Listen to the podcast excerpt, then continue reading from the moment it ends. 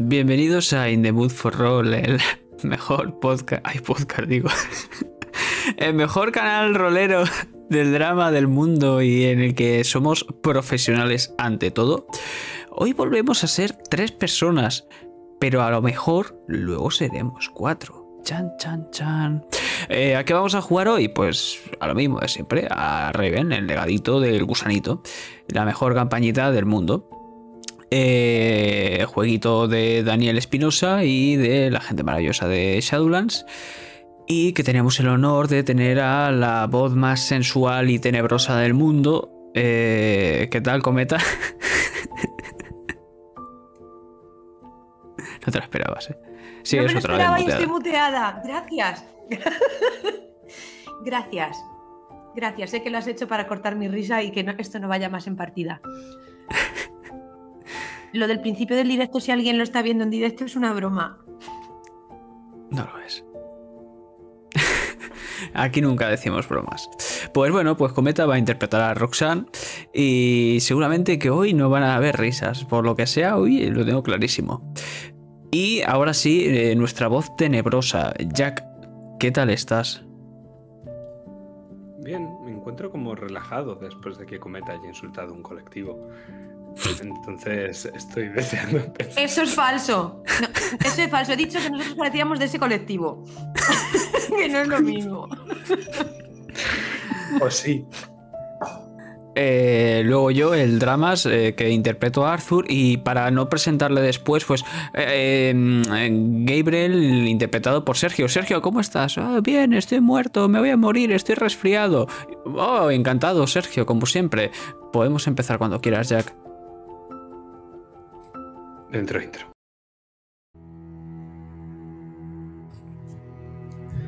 Llanto.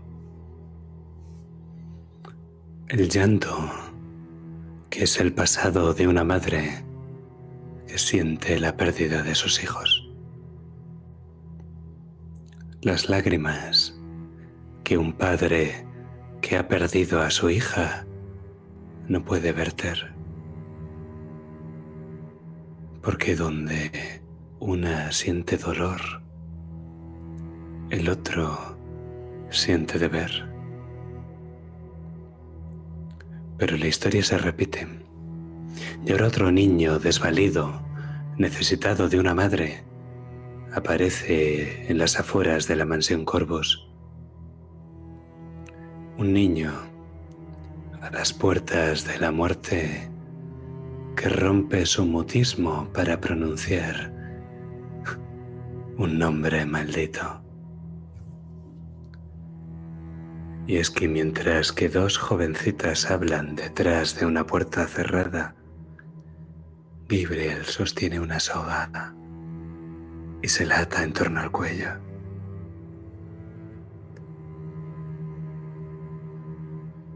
Médicos, párrocos, todos se suceden en esta mansión, acudiendo a un funeral de un niño por adelantado, de un niño que está mucho más muerto que vivo, de ese niño al que nadie encuentra solución. Gabriel, en cambio, encuentra lo que busca en ese libro que sacó de la biblioteca y a escondidas de su madre y de su hermano, mientras ellos preparan la fiesta, él urde un plan. Madre e hijo hablan de la vida y de la muerte en las vísperas de una fiesta de bienvenida. Y mientras tanto, Gabriel entra en un lugar que es de vida tanto como es de muerte el cementerio olvidado es un lugar oscuro. Por eso destaca como un fuego fatuo la luz entre la oscuridad que lleva hasta el túmulo de los Montresor. Pero la fiesta comienza. Saludos, bienvenidas. El doctor Smith, Lady Tamerlane, Lord Montresor, o mejor Sheriff Montresor, Lady Sargent, el padre Renel, y los user. Malditos. Así os llaman y así os describe ese espectro del pasado que Gabriel invoca en el cementerio. Ese antiguo Tamerlane, cuya alma es invocada como en la Biblia lo fue la de Samuel. Pero mientras que en la fiesta una inocente conversación acaba en un enfrentamiento y en desgracia, porque a las revelaciones del pasado de Roxanne solo las acompañan las desgracias. Nosotros escuchamos mientras un latido de corazón y un rayo de esperanza, ese que reluce en el anillo de compromiso. Pero la luz se extingue por esa oscuridad y esa niebla que persiguen al niño, a ese niño que intenta escapar del hombre alto, con hacha, con abrigo y con sombrero. Una cuna, un retrato y una caja de música. Muerte y vida, Roxanne muerta y viva. Un nombre. Emily.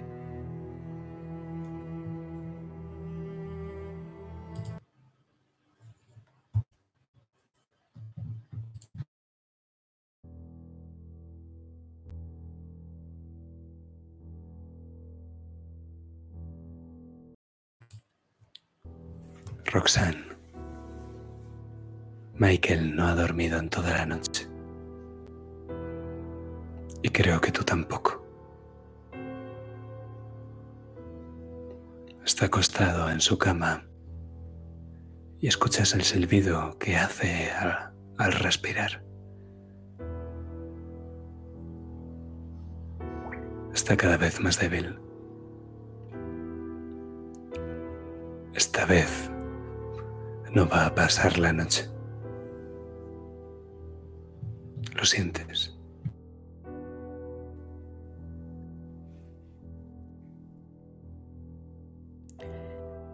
Siento porque es como si esta noche la estuviese reviviendo una y otra vez. Con August, con Mary, con todos.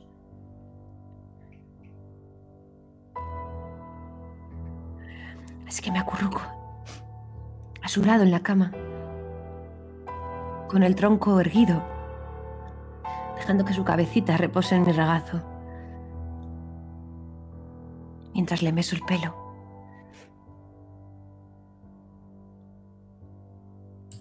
Está pálido y sobre todo está frío.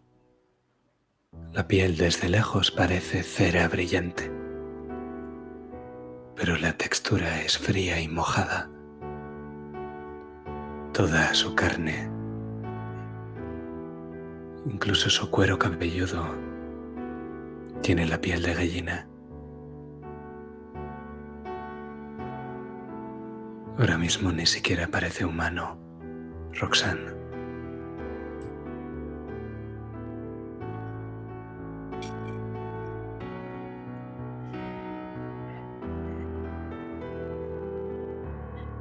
No lloro.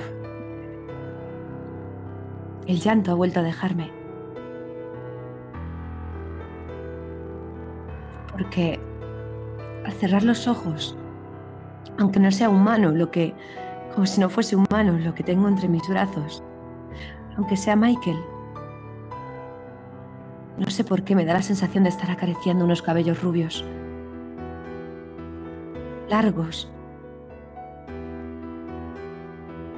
y me recreo en esa imagen, en esa sensación. Hasta que abro los ojos y una vez más vea cómo la muerte llega a mi casa.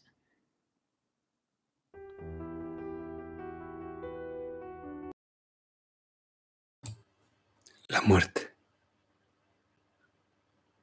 La sientes, Arthur. Esta habitación apesta a claveles. Esta vez sabes que no es como la otra. Pero dime, ¿tú estás en la misma habitación o estás en otra?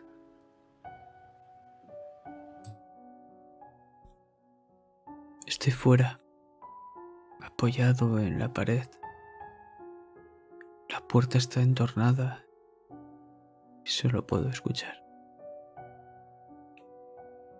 Mientras intento ahogar, grito. Se supone que iba a volver a reír. Iba a escuchar su risa. Se lo prometí. Pero se pueden hacer promesas contra el destino.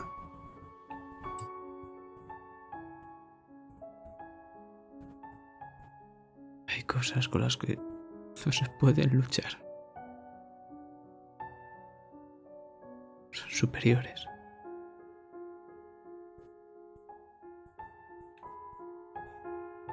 Simplemente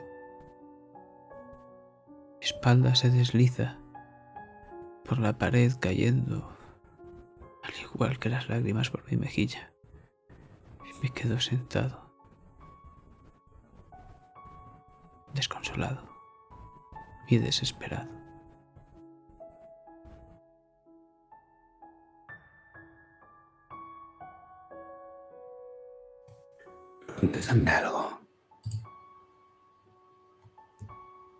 ¿Hay alguien más con vosotros en la casa?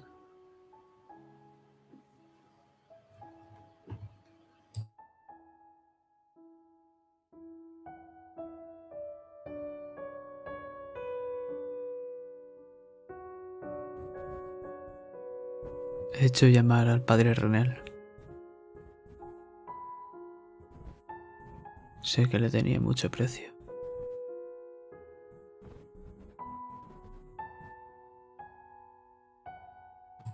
Dónde está él ahora?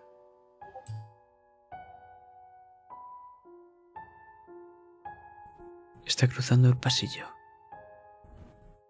viéndome a mí sentado en el suelo cabizbajo.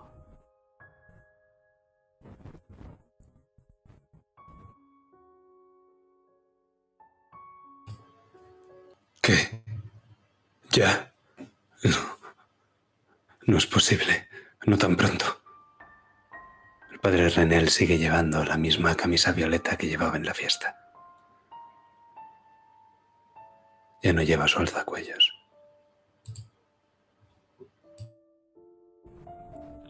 Lo siento mucho, padre. Le prometí a Michael que le volvería a contar historias y que escucharía su risa. Pero...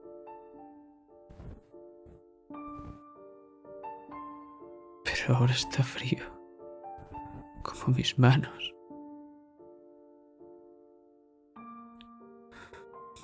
Dicen que no le queda mucho. No va a pasar de hoy. Lo siento mucho. Le aprieta los puños con fuerza. Y nosotros volvemos al interior de la habitación. Nos colamos a través de esa puerta entornada. Hace mucho calor aquí dentro. Mucho. Pero él está tan frío, Roxanne. ¿Te das cuenta de que mientras habéis estado en la fiesta, Michael ha hecho un nuevo dibujo?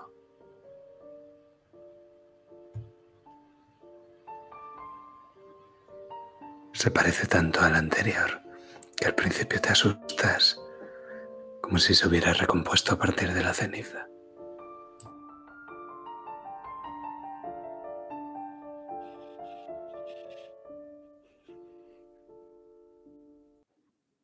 Vuelvo a mirarlo, a ver si encuentro un detalle nuevo, distinto.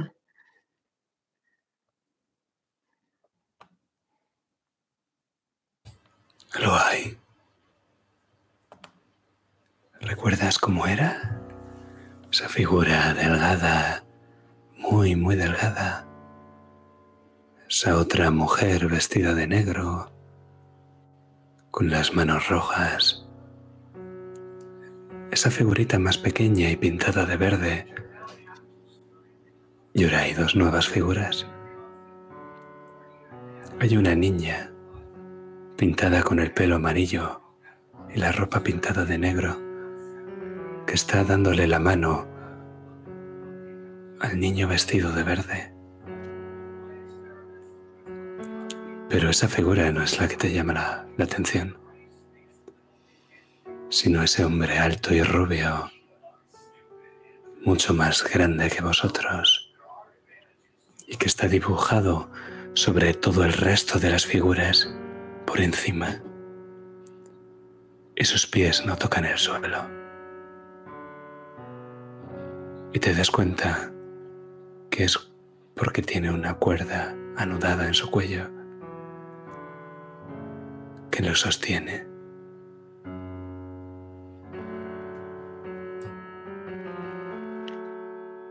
Me horroriza. Me horroriza al ver que esto sea lo que Michael está dibujando. Serán las alucinaciones por las fiebres. Si esto es lo que está viendo, si está sufriendo, quizás sea mejor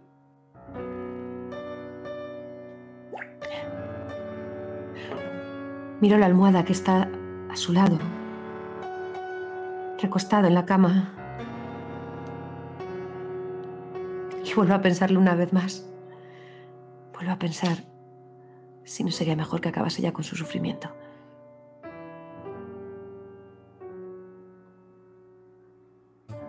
Michael abre los ojos. Empieza a hiperventilar y notas como su corazoncito late cada vez más rápido. Mira hacia un lado, mira hacia otro. Y entonces levanta una manita.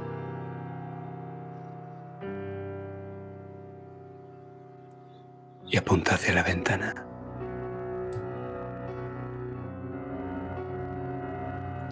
¿Qué ocurre, Michael?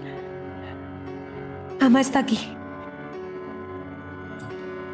Su pecho sube y su pecho baja. El niño empieza a convulsionar violentamente, pero su mano sigue señalando la ventana.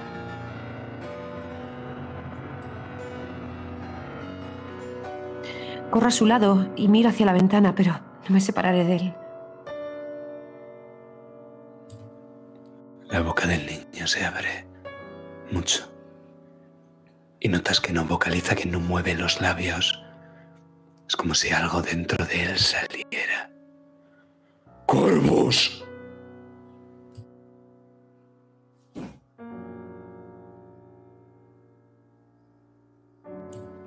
Y entonces su mano acaba posándose encima de la cama. Y ya no se mueve más.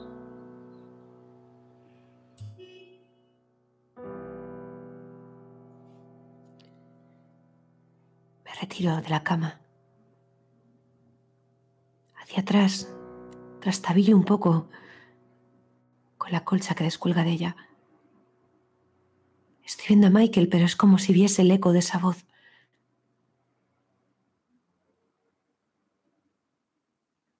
Y doblo el dibujo y lo guardo dentro de mi vestido.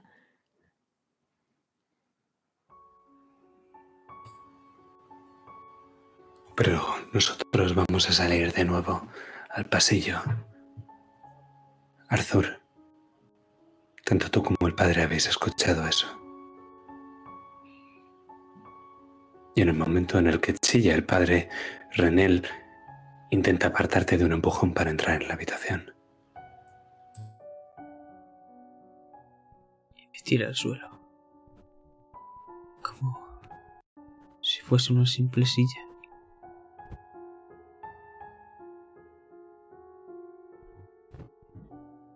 Y yo lo único que hago es levantarme.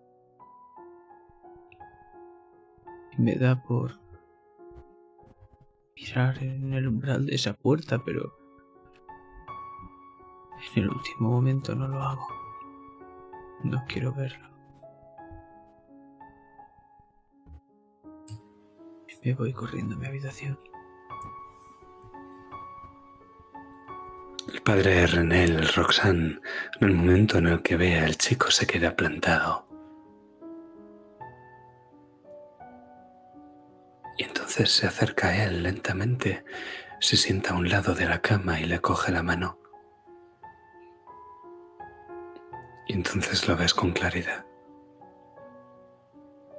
Tienen la misma nariz.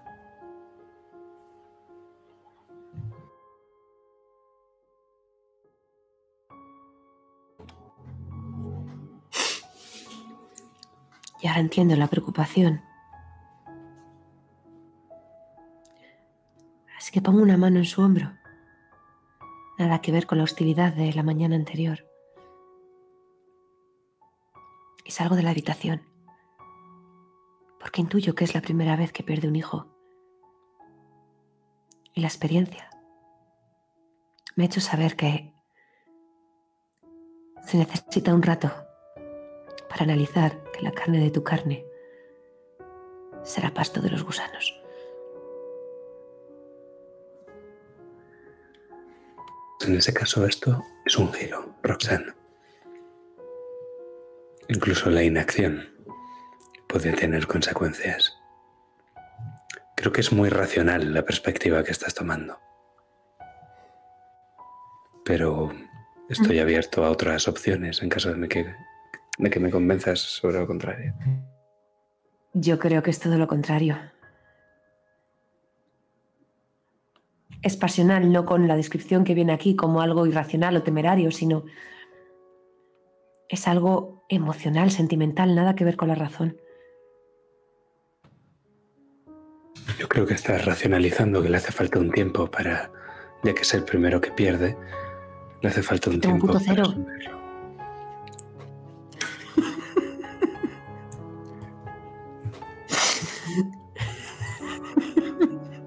No te lo quería decir así, pero te lo has buscado tú solo. Sí, sí, desde luego eh, es para enmarcar.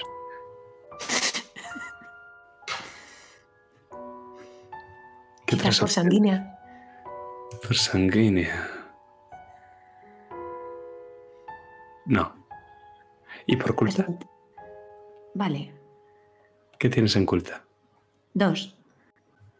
¿Cuáles son el resto de opciones si no tiramos por culta? Sí, por, por creativa también podría ser, por la espontaneidad, por el haberme fijado en el patrón de su parecido. Esa me gusta más. Vosotros dos. Muy bien. Pues con eso componemos la personalidad. ¿Cuál es tu tendencia? Eh, proteger a mis hijos de manera tóxica o algo así es el resumen. Sí. Eh, no la veo en este caso, no estás Yo protegiendo. tampoco. No. Pues creo que no tienes nada que te ayude, así que tiramos con dos. ¿Y Eh, cuántos uno. gatos? Cuervos uno.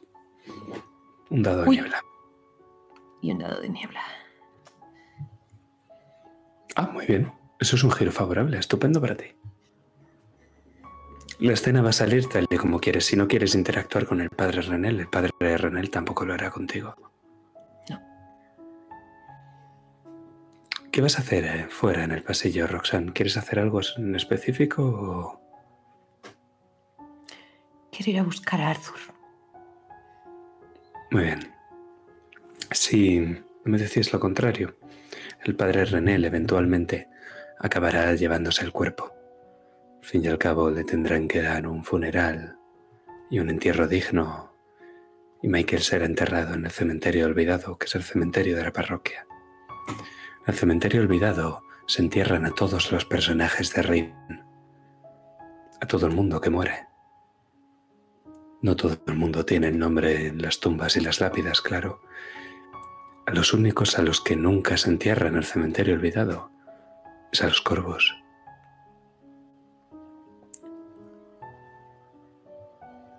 Pero ya llegaremos a eso.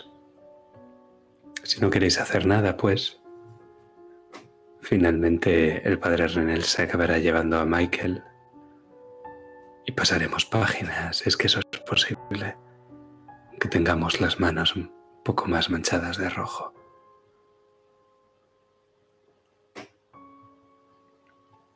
Pero es que yo sigo corriendo. Y vemos esa puerta, la de mi habitación. Tono azulado. Azul marino, para ser concretos. Abro y pego un portazo sonoro.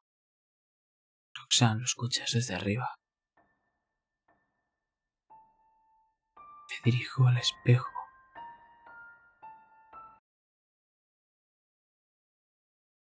Y lo destapo.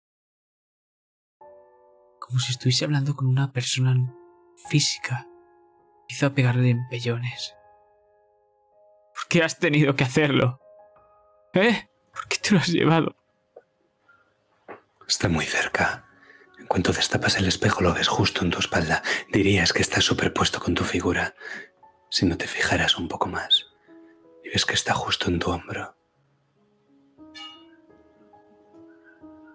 Hola, Edipo. Te echaba de menos. Gilipolleces. ¿Por qué te has tenido que llevar a ese chaval? ¿Por qué eres tan cruel? No hay crueldad en la muerte. Hay deber y destino. Vuestro destino fue fijado cuando los dioses ma- maldijeron al ayo.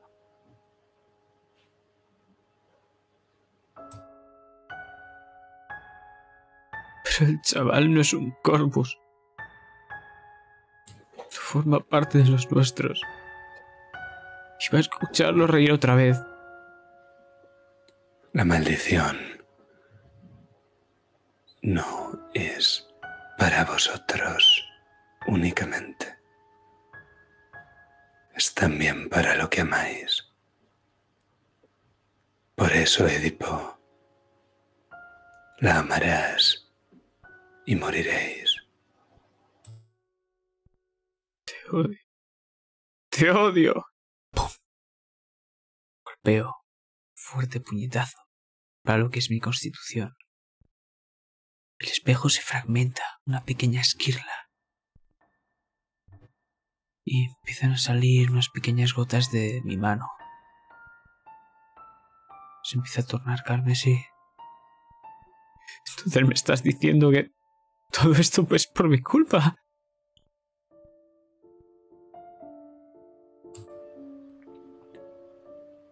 Es el destino. No es culpa tuya, no es culpa de nadie. Sí que lo es.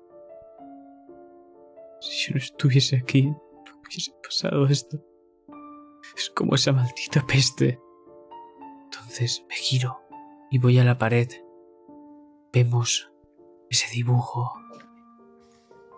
Los niños, entre ellos Michael, Grace y esa figura horrenda que soy yo. Y con mi propia sangre empiezo a tapar mi figura pintada. Esto es lo que quiere el destino. No, Edipo. Todavía tienes que matar a tu padre.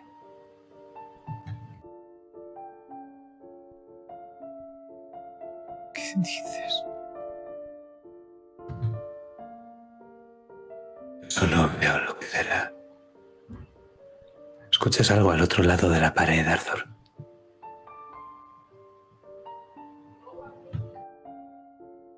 ¿Y la del dibujo? Sí.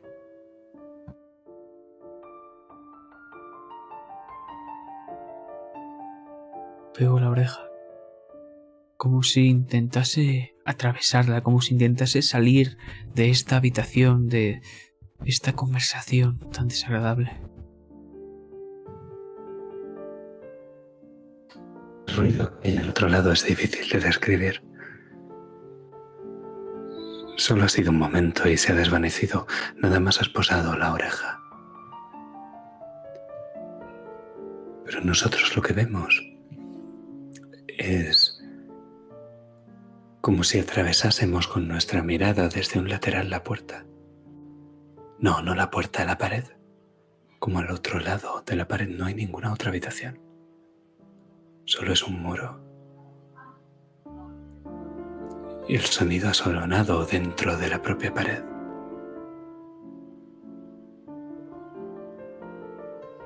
En ese momento es cuando tu madre toca la puerta. Arthur, cariño. Y ves, Roxanne, como justo donde he escuchado ese ruido, con mi mano ensangrentada, estoy marcando una X en la pared.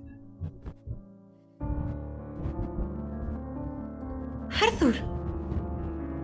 ¿Estás sangrando? No se lo merecía, mamá. No se lo merecía. Cariño. Y voy corriendo a abrazarte si te dejas. Estoy petrificado mirando la pared. Mirando el dibujo. Te acojo en mis brazos. No, no se lo merecía. Como los demás. Y escuchas que digo, Emily no se lo merecía.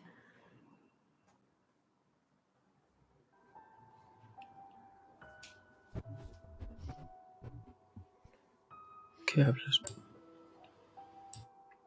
Que Michael no se lo merecía. Con nosotros podría haber sido feliz. No es. No era tu hijo. Tenía su lugar. Lugar más feliz. Con otros chicos. Con Grace.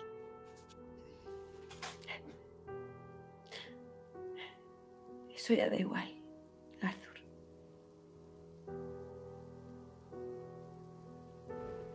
igual, Ahora lo único que importa es que tú te pongas bien. No da igual. Te cojo las manos y las veo sangrar. Dios mío, vas a necesitar puntos, Arthur.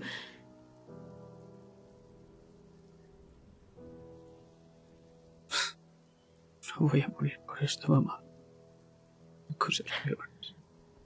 No me arriesgaré. No me arriesgaré. Vea que te vean eso, por favor. Lo escuchas de nuevo. Tu madre no se inmuta, pero allí donde has marcado la X. Escuchas de nuevo ese sonido ahora con más claridad. Esas ratas tienen que ser muy grandes.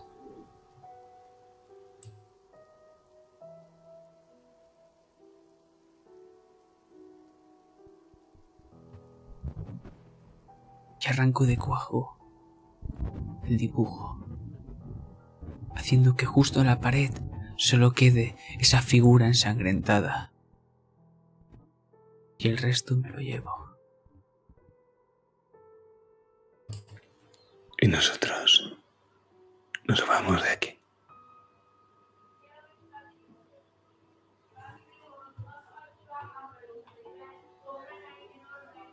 Porque ahora quiero que nos imaginemos a un padre en más de un sentido, como toma en brazos a su hijo, como baja las escaleras y con cada escalón que baja es cada vez más y más parecido a él. Primero es su nariz, luego la línea de su barbilla, Luego, solo tenéis que oscurecer un par de tonos el pelo del hombre. Ese pelo rubio cenizo que tenía él.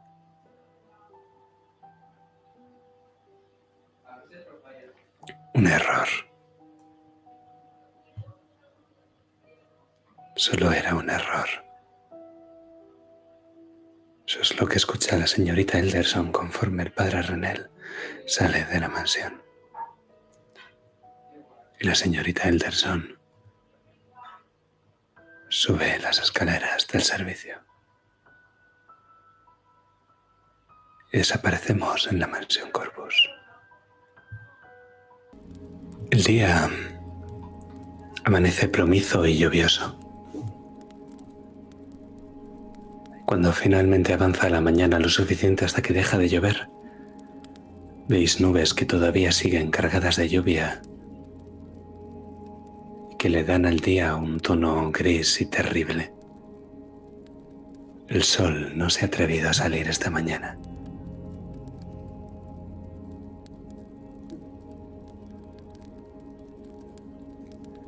Roxanne, la chica que tienes frente a ti, parece solo una niña.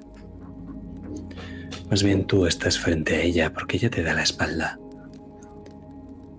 Tiene como 14 o 15 años, el pelo de un color caoba. Está muy delgada, tanto que duele mirarla. Pese a los arreglos que le ha hecho la señorita Elderson, su uniforme le está muy grande. Está en la sala de música. No te ha oído acercarte. Está pasando el plumero al piano, ese enorme piano de cola que tenéis.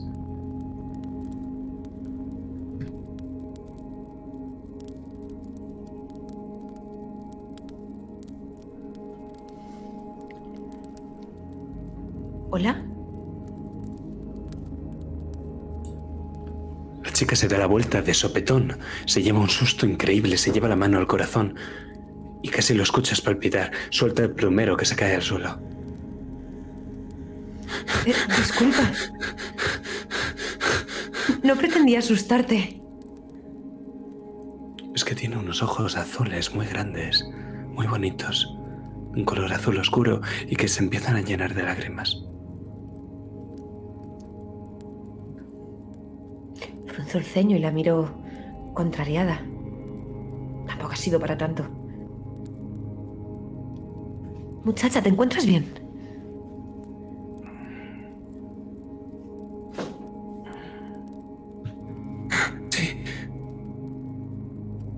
Con la cabeza. Y ese sí lo ha dicho casi en un susurro, apenas lo has oído. Ven, siéntate. Me acerco a ella y pongo mis manos sobre sus hombros, dirigiendo el camino hacia una butaca. La señorita Elderson no me habló de que estarías aquí, perdona, no. No quería asustarte. Noto los huesos entre mis manos. Me da miedo empujarle de más o hacer demasiada fuerza porque noto que se van a romper, se van a quebrar. ¿Cuál es tu nombre? Helen. Helen. Yo soy Roxanne, la señora de la casa.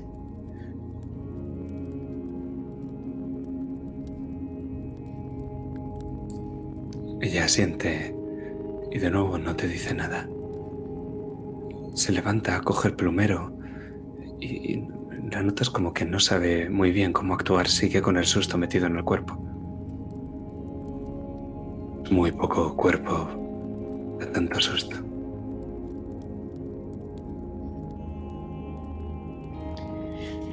Helen, ¿quieres que traiga un vaso de agua? Perdona por el susto. Tampoco ha sido para tanto, ni que hubieses visto un fantasma. Ya me ocupo yo, Lady Corvus. Señorita Elderson, ¿de dónde has sacado a esta chica? Le susurro para que la nueva chica no me oiga. Helen, querida, he dejado unos platos a los que no llego para colocar. Y la chica se va casi corriendo. Mi Lady Corvus es huérfana. No tiene dinero.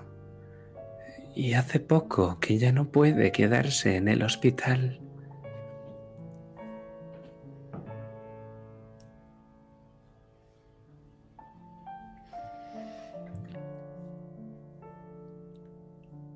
¿Cree que está enferma? Bueno, me refiero más allá de lo evidente.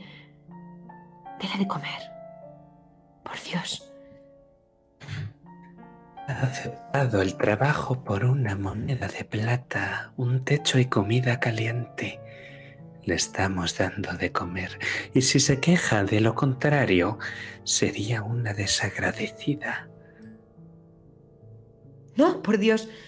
No hable así de ella. Mi Lady Corvus, si no hubiese aceptado el trabajo, habría acabado vendiendo su doncellez en el viejo barrio. Debe de estar No, agradecida. Y lo estará, pero tiene que acostumbrarse. Por favor, que se alimente bien.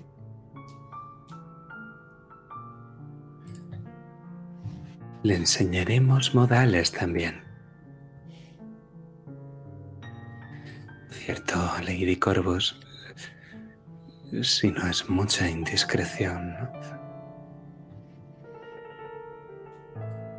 ¿Sí, señorita Elderson? Se mira los pies. Me gustaría saber cómo se encuentra.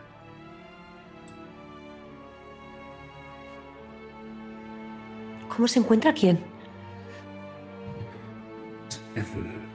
Lady Corvus. Magnífica. ¿No me ve?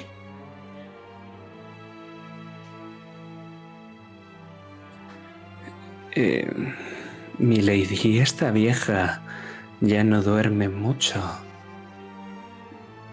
Pero, Lady Corvus, es usted una mujer más joven y creo que duerme incluso menos. La escucho hablar por las noches.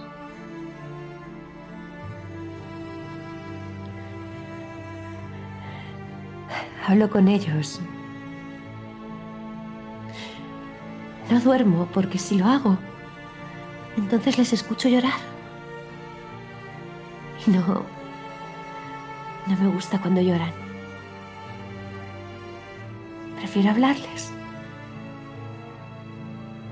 Lady Corvus, quizá debería de ver a algún médico.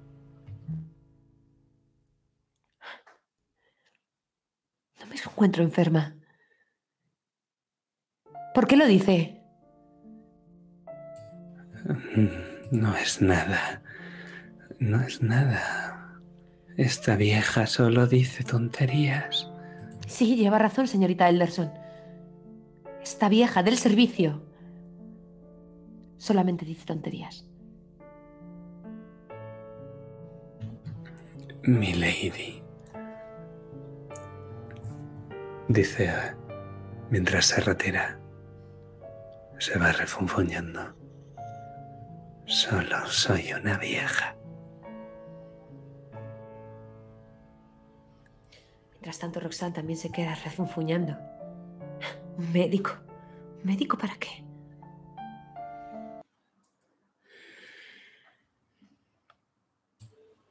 Pero tus sueños, Gabriel, distan de ser plácidos. Ruina, orgullo, obsesión, destino, cuervos, dolor. No recuerdas nada en concreto cuando despiertas en tu cama, pero sí que te voy a decir algo. Te sientes extraño al despertar. Te pican los ojos.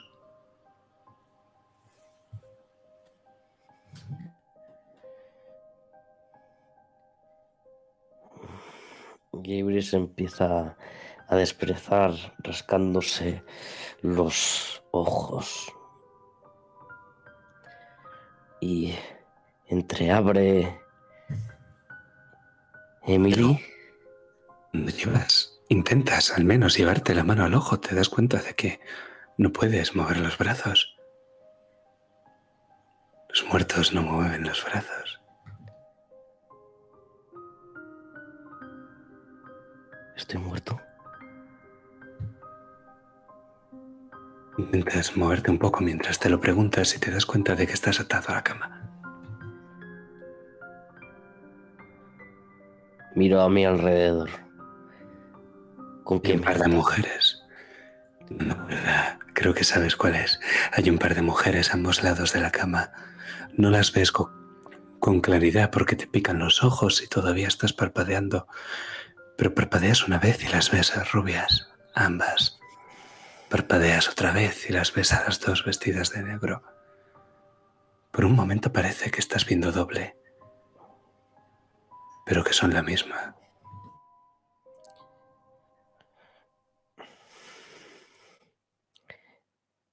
Emily. Buenos días, dormilón. ¿Te suelto ya? ¿Cuál de las dos se ha girado? Hay una. Siempre lo ha habido, ¿no? ¿Qué- ¿Cómo hemos llegado aquí? ¿No te acuerdas? No. Te traje. Te, te traje desde el cementerio. ¿Tú sola? Sí, miente. Apenas podías conmigo ayer. ¿Cómo me vas a traer? Una saca fuerzas de donde puede. ¿Quieres que te suelte o quieres pasarte todo el día atado? Emily, me tienes que decir la verdad. ¿Qué ha pasado?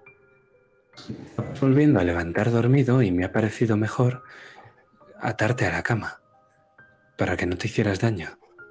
Para que no me hiciera daño. Suéltame. Hombre, nosotros vemos cómo las cuerdas se sueltan solas y Gabriel se sienta en la cama con algo de dificultad. Gabriel, estás muy mal, estás muy enfermo. Te notas más cansado, mucho más cansado de lo que deberías de estar al despertar. Y tienes frío también. La habitación está fría, pero tú estás más frío que la habitación.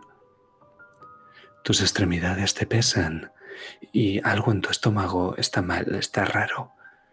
Es como si tuvieras hambre, pero pensar en comida te da náuseas. Creo que cogí algún tipo de virus ayer. ¿Qué es un virus?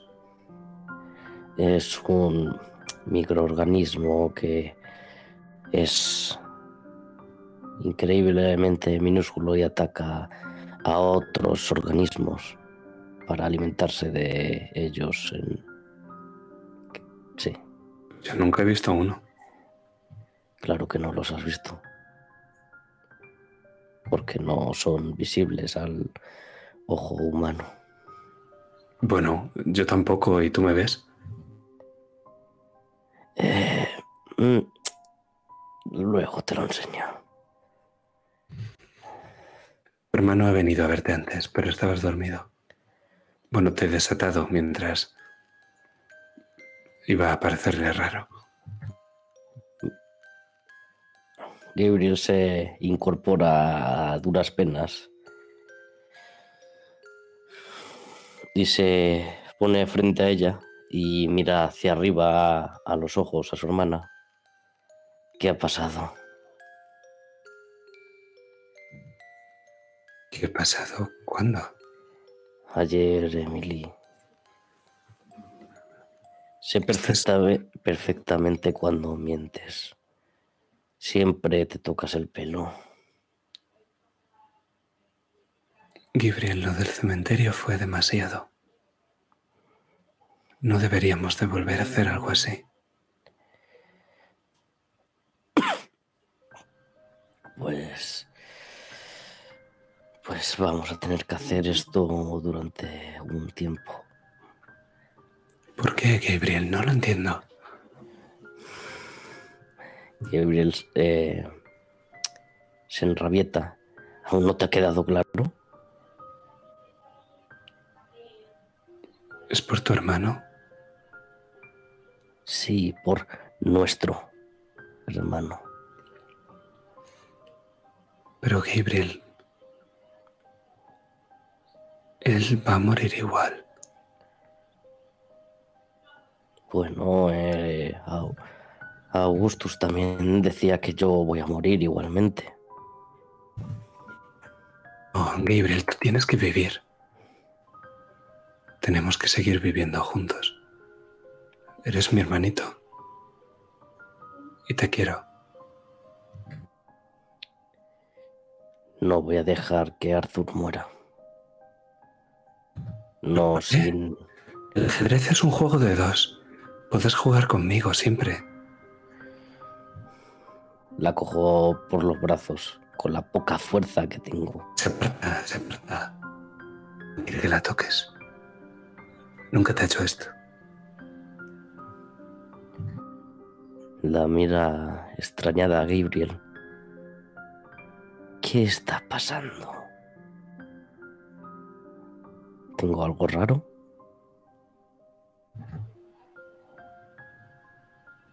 Un poco sí. Pero bueno. A lo mejor hemos cambiado lo- los dos.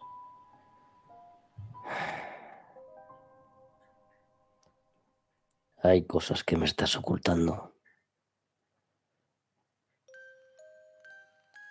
Y lo sé No digas perfectamente. tonterías. Perdón. No digas tonterías. Si no me lo dices tú, lo descubriré yo solo. Seguro que sí. Mm. Y se va. Atraviesa una pared y desaparece. Chicas. Siempre son así.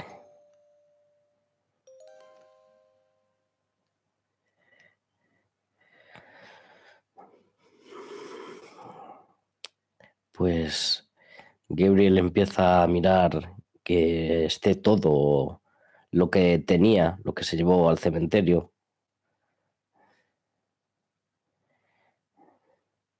O si ha perdido algo. Está todo. Incluido ese dedo.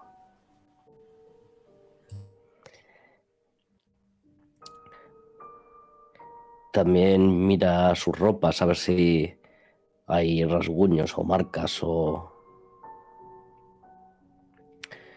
o cosas así que sean esclarecedoras, por así decirlo. No, parece que estás bien.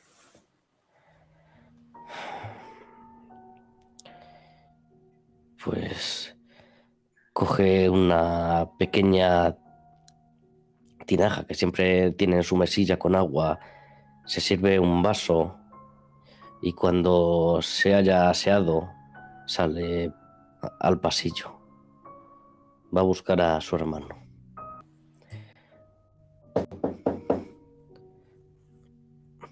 Arthur.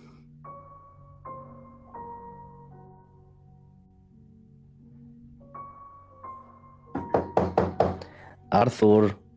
No escuchas nada dentro de su habitación. Aunque...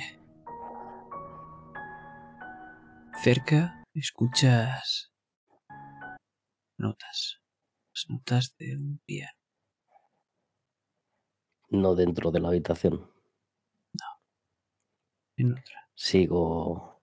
Sigo el sonido de esas notas.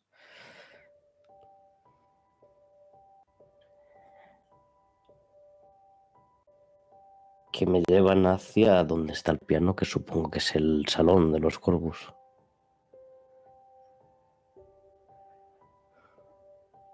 Está al lado. Es una sala que tiene unas grandes ventanas para que se pueda aprovechar la luz del día. En el centro, un enorme piano Limpio, pero por su estado tiene muchos años.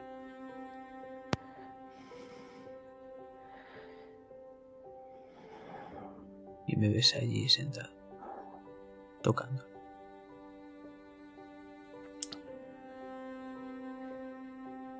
No escuchas nada.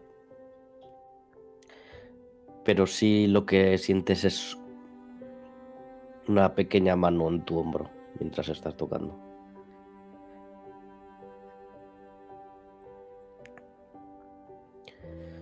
Arthur.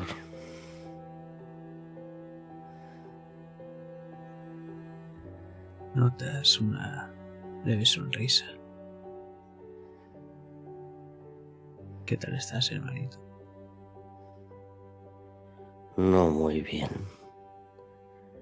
Parece que he cogido algún virus.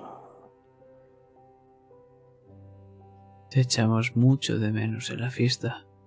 Te perdiste muchísimas cosas. ¿Salió bien la fiesta? En parte sí. ¿Qué significa en parte?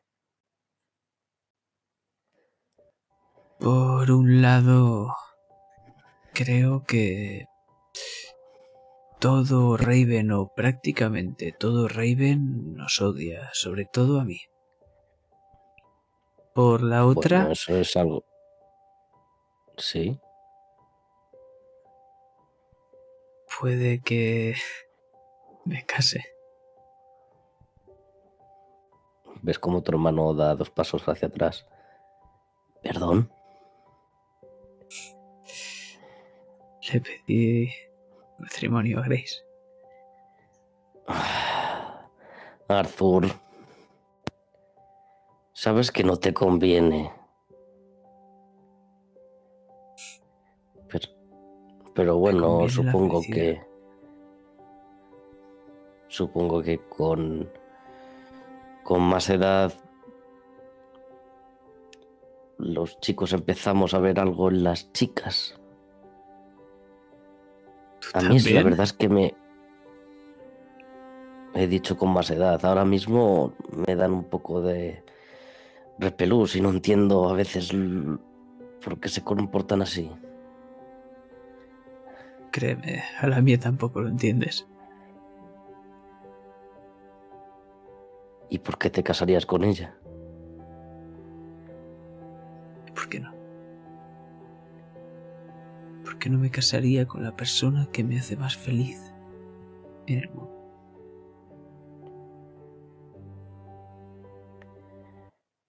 Bueno. Supongo que es eso a lo que llaman amor verdadero en los libros. Yo todavía no... ¿Sabes? No... Llegará Bueno. tu hora, hermano. Pero eso me recuerda a una historia. ¿Recuerdas que te la iba a contar de camino? El barco, pero... me enfermé un poquito más y no pude llegar a hacerlo. Aunque ahora. Soy todo oídos. Aunque te tengo Siéntate. que contar varias cosas, o sea que... Todo a su debido momento. Te va a gustar. En serio.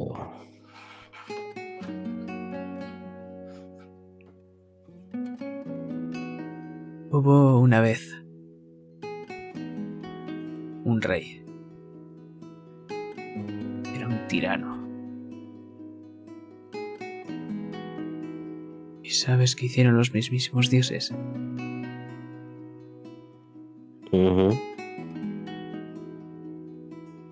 Enviaron a una bestia para acabar con sus maldades.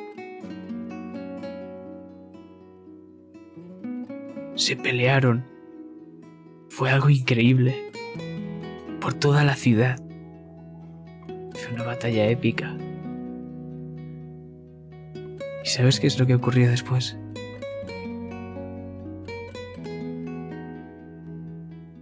Que se quedó con su amada o algo así. Que se hicieron amigos. Amigos de una bestia. Sí. Alucinante, ¿verdad? Se fueron incluso de aventuras. Mataron monstruos.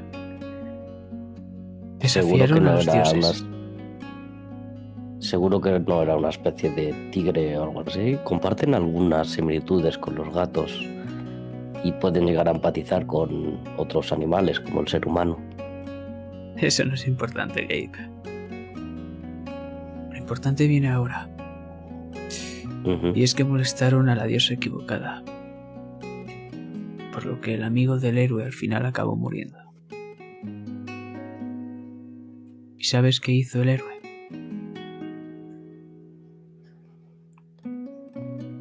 Recorrer todo el mundo hasta buscar la solución para traerlo de vuelta. Pero, ¿sabes qué es lo que pasó al final? Cuando estuvo a punto de tenerlo, estaba tan cansado que no pudo superar una prueba. Pero le dieron una alternativa. Una planta le otorgaba la inmortalidad. Y la consiguió. Era un héroe al fin y al cabo. Y el humano es el único que tropieza dos veces con la misma piedra. Por lo que la perdió. Pero cuando llegó a su reino y vio esas murallas tan grandes, se esbozó una sonrisa, porque aún le quedaba un hogar.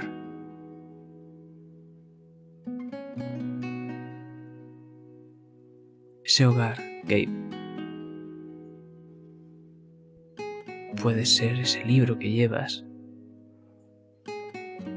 puede ser una persona, puede ser esta casa.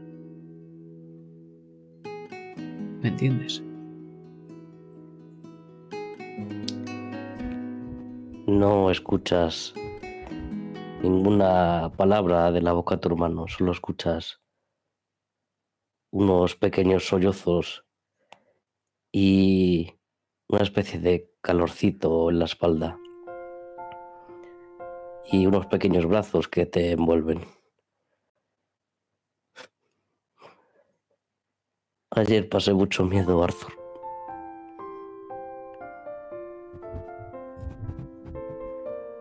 Mucho, mucho miedo. Y tú no estabas. Pero ahora sí. ¿Y qué va a pasar? No tienes nada, no tienes nada que temer, hermano.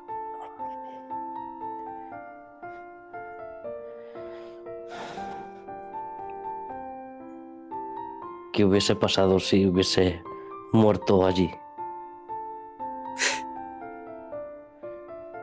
Hubiese bajado al mismísimo infierno a buscar.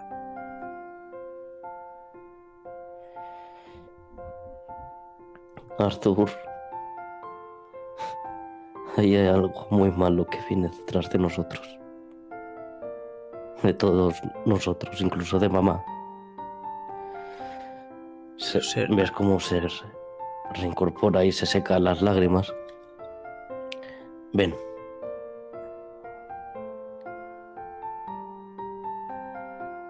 Dejo el piano. Esta vez soy yo el que te ayudo a levantarte. Y te doy la mano.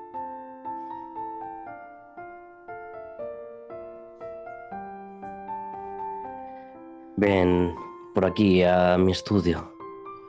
Te tengo que explicar todo lo que pasó ayer. Y ahí Vamos a hacer un fundido en negro.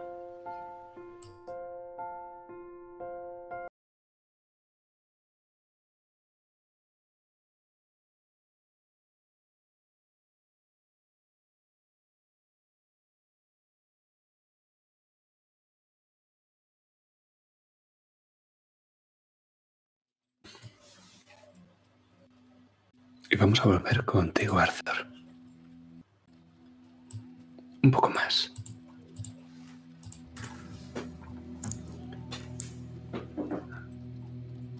Porque estamos de nuevo en Raven. En ese barrio de las cuentas. El paisaje de la ciudad esta mañana no es mucho menos aciago que como lo era en la propia mansión. Las nubes parecen eternas y la niebla parece que ha bajado hasta el suelo, como si no se hubiera ido del todo durante la noche. ¿Llevas abrigo?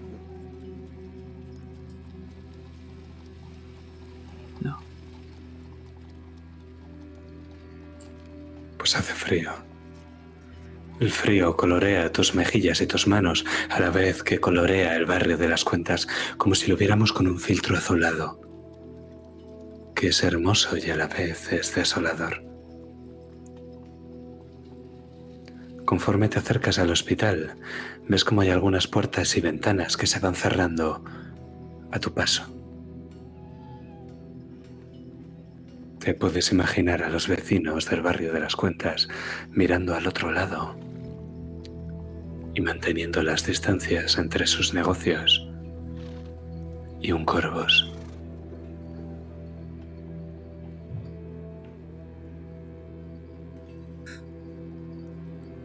Pareciera que soy la peste.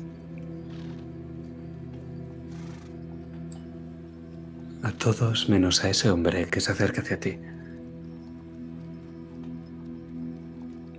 Con aire decidido. Y nada más llegar, casi antes de reconocer su rostro, reconoce su olor. A sudor y whisky barato. Eh, tú, Corvus. Estaba pensando en todo lo que me ha contado mi hermano y estaba algo perturbado. Y esas palabras me devuelven a la realidad.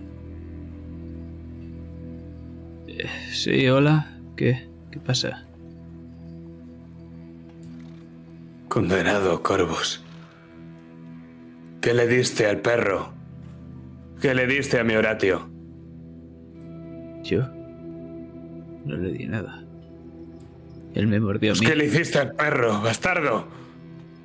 No le he hecho nada. Dale gracias que no me quejase al sheriff de que tu perro me atacó.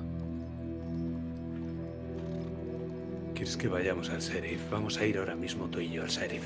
Y le vas a explicar al perro por qué se le está cayendo la piel a trozos. Y se lo ¿Por vas a no explicar al sheriff bien? también. Yo no lo trato bien. Tal vez deberías atarlo un poco más en corto. Y no dejarlo meterse por los bosques. Saber qué se ha comido. Puede que una planta venenosa.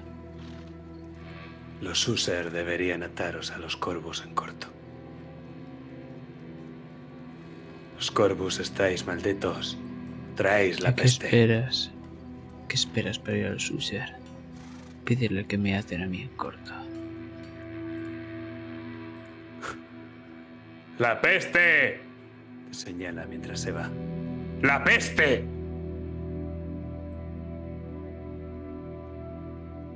Yo sigo mi camino, con la cabeza bien alta.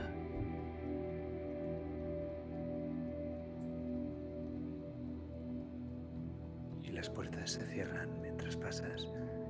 Las madres meten a los niños dentro de las casas. Cierran las ventanas y miran a través de las rejillas.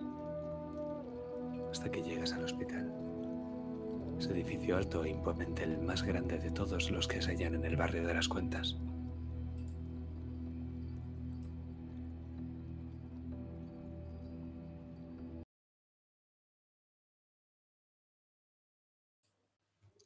Pero es que, antes de entrar, he de confesarte que el mero hecho de estar aquí y de ir ahí dentro es un giro. El nivel de amenaza es de uno. Digamos que los Corvus ya no sois tan bien recibidos en Raven después de lo que pasó anoche.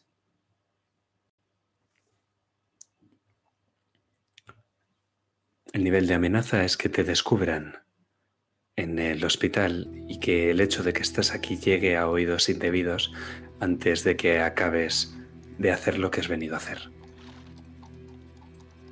Yo creo que esto es algo de lo más irracional que puedo hacer en mi vida. Presentarme otra vez en el trabajo de mi amada. A gritos con Horacio de fondo.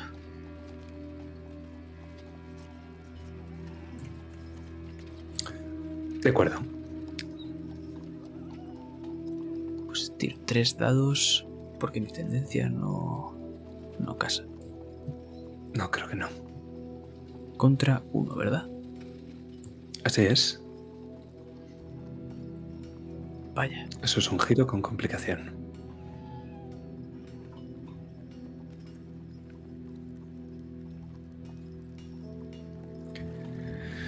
El hospital está muy silencioso, Arthur. Y no es que no escuches a los niños. Porque realmente sí que los escuchas. Están riendo y jugando pero callan conforme tú pasas. Y cuando te vas y te pierden de vista, los muchachos se quedan callados y ya no ríen ni juegan. Te sonríen, te saludan, pero notas que algo no está bien. Es como si la tristeza de este día hubiese impregnado al hospital. Además, aquí dentro hace tanto frío como fuera. Debe ser la tristeza que estoy reflejando con mi rostro. Enturbia este hospital. O que simplemente la traigo conmigo. Como todas las desgracias de Raven.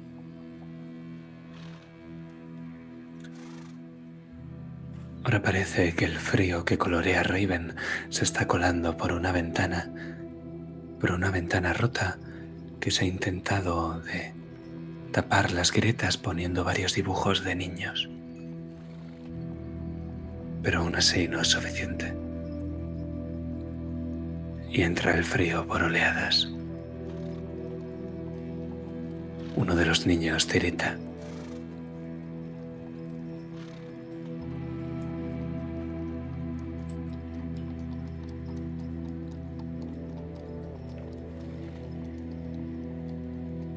Acerco mucho, pero sí que le extiendo el brazo con esa bufanda.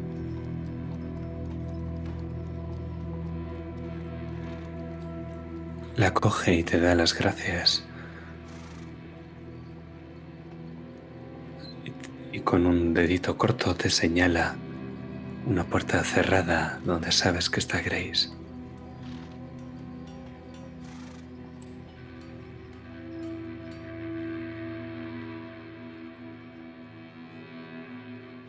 No le digo nada. Me acerco y mi corazón late.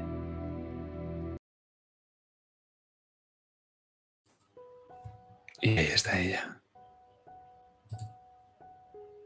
Sabes que ha estado llorando. Notas los ojos enrojecidos y el leve temblar de sus hombros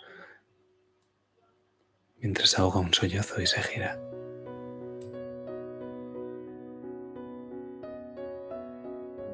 Pero antes de que lo haga, la estoy abrazando.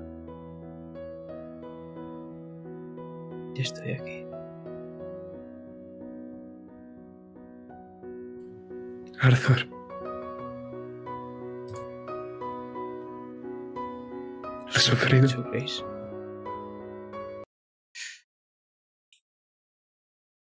Ojalá pudiese decir que no.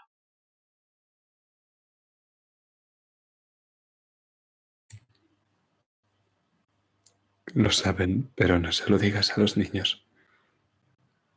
Jamás lo haría. Te juro que yo no sé cómo hacerlo.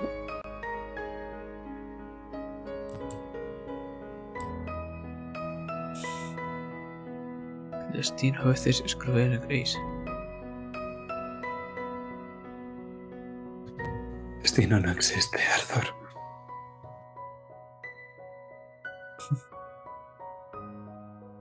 Creo que alguien no piensa lo mismo que tú, pero... ¿Recuerdas que dijimos que escucharíamos la risa de Michael?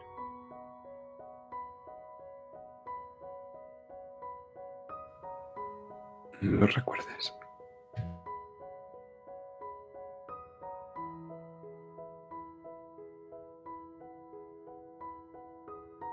Enseño el dibujo. Se puede ver todos contentos, incluso Grace. Y como hay un bocadillo que sale de Michael. Con un gran jajaja.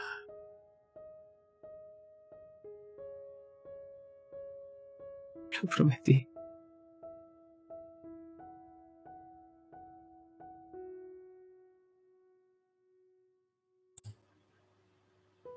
Padre René le ha dicho que se pasará luego para explicar a los niños que Michael ahora está en el cielo.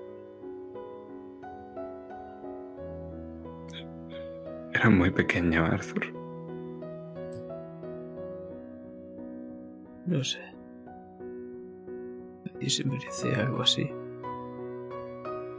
Y menos a su edad.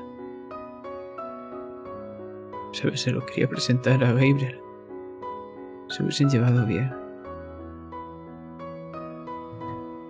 Todavía no conozco a tu hermano.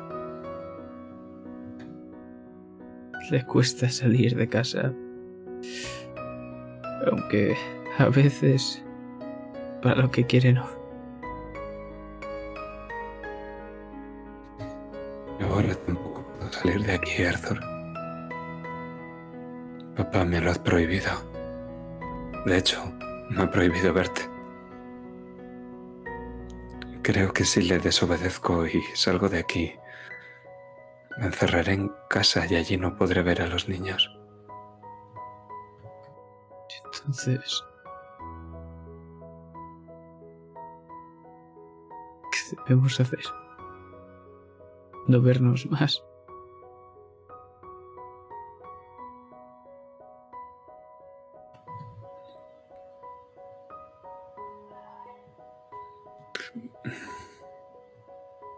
Arthur, yo. no pu- no puedo vivir sin ti. Eres una de las pocas razones que tengo para seguir con vida. Dices que el destino no existe, pero sí. Sí que existe.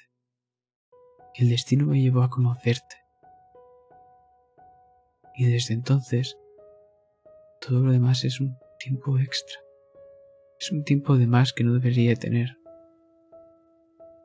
Pero gracias digas a una fuerza a lo que, que quieras recurrir, Dios, a lo que sea, puedo vivirla.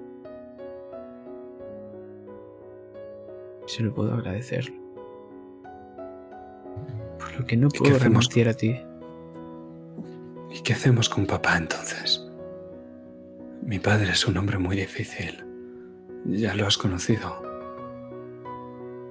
Os odia. Adam...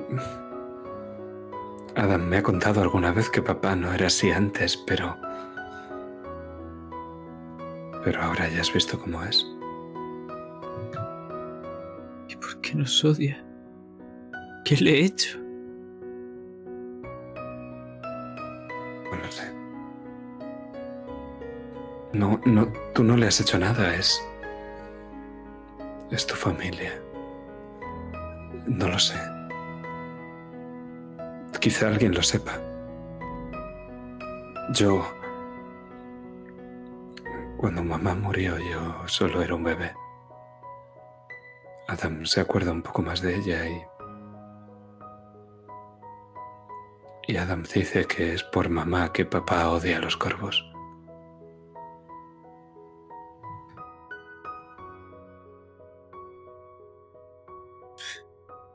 Entonces, Solo hace falta que vea que no tiene por qué odiarme a mí. Que puedo hacerte feliz. Y no traer desgracias. Pero eres uno de ellos, Arthur. Escúchame, cuando éramos niños, papá nos cogía a Adam y a mí y nos contaba historias de mansiones es- encantadas y, y de demonios cuervo que vestían con piel humana. Cuando crecí un poco, me di cuenta de que solo eran historias de miedo, de que papá intentaba mantenernos lejos de las ruinas de la mansión, o bueno, de lo que quedaba de ella. Pero... Y luego te conocí a ti y pensé que...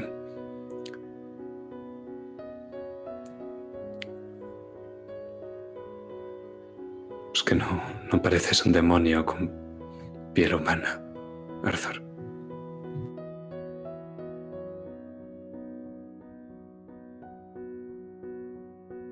Todavía no me has visto despertarme por las mañanas.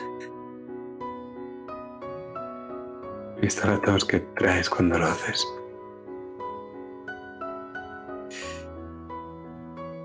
Y Arthur, ¿se de puede...? eso, me enseñó la mano. Dime. Prometí que no volvería por una herida, pero no puedo mantener las promesas. Lo siento.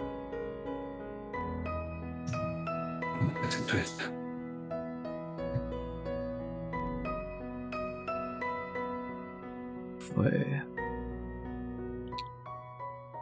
cuando Michael me enfadé mucho y mi espejo. Bueno, aquí estamos.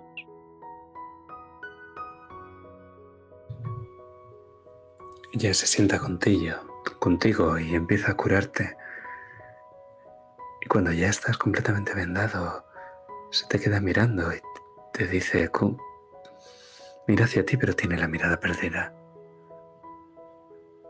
Arthur, se puede querer a alguien a quien nunca has conocido.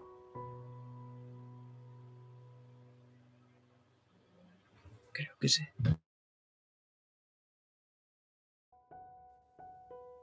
Necesito de menos a mamá. Y creo que papá también. Pero igual que tú pegas a espejos cuando estás triste, él ya sabes lo que hace.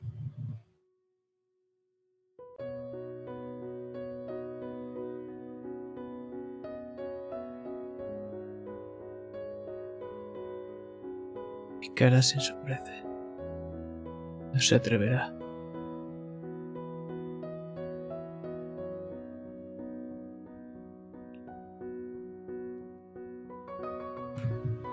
No sé por qué lo hace. Quizás si supiéramos por qué. Si supiéramos por qué os odia, qué fue lo que pasó con tu familia y la mía. Quizá entonces podríamos convencerlo de que que los corvos no tienen la culpa, de que tú no tienes la culpa de nada.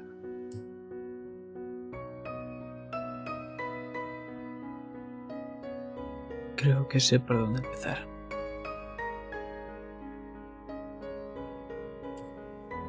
¿Sí? Sí. ¿Por dónde? Respondiéndome a mi propuesta.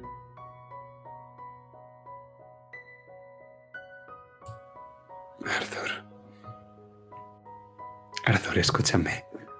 Sonríe. Por primera vez cuando la... Desde que has llegado hasta aquí ya sonríe. Cuando el abuelo Renel murió, papá dijo que Lord Bonover era su único amigo que le quedaba.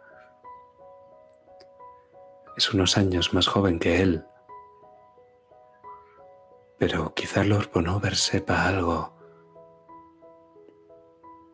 sobre papá y mamá.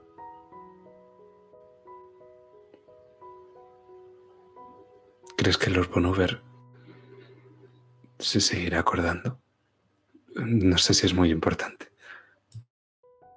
Puede ser. Probaré.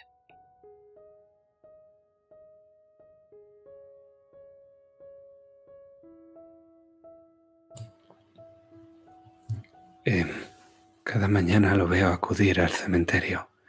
Cuando yo entro en el hospital, con la primera luz del sol, él se está yendo ya. Es un hombre de rutina. Quizá te lo puedas encontrar ahí. Gracias, Grace.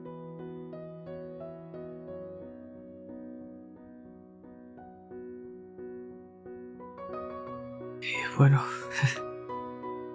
creo que debería irme ya.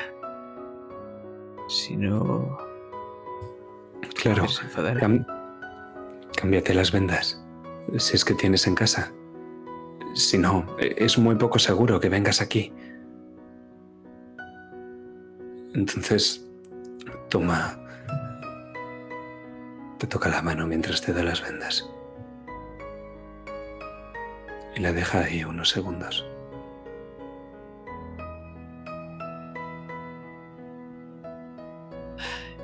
Parece ser que ahora tengo dos madres. Me acerco y le beso la mejilla. Tendré cuidado. Arthur,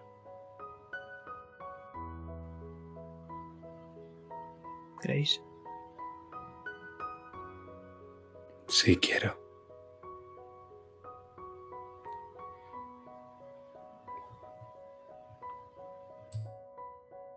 Y empiezo a saltar de emoción.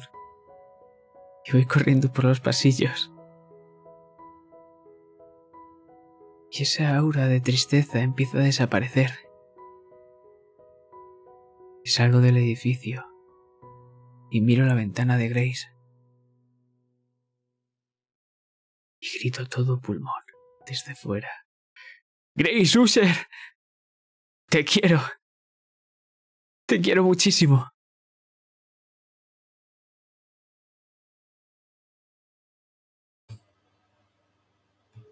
Y casi parecería que el calor de ese grito rompe con el frío que colorea la ciudad de Raven. Casi. Y vemos como una mujer madura, con un vestido azul, mira por una de las ventanas del hotel y cierra las cortinillas. Pero nosotros nos vamos de aquí.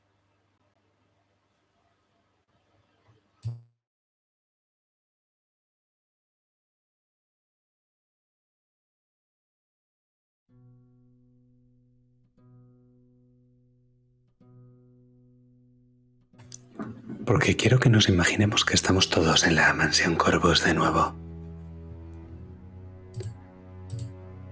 Estamos juntos, no estamos muy lejos. Llaman a la puerta y la señorita Elderson acude a abrir.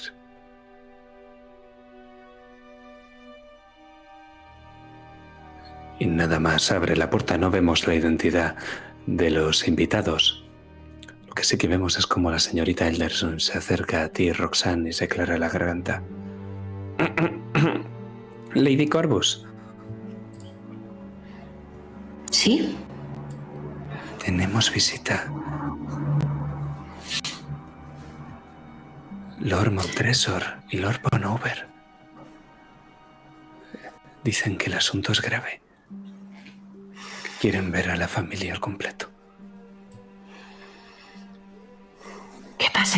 Que pasen. ¿Y mis hijos? Llevo sin ver a Gabriel todo el día. ¡Gabriel! ¡Arthur!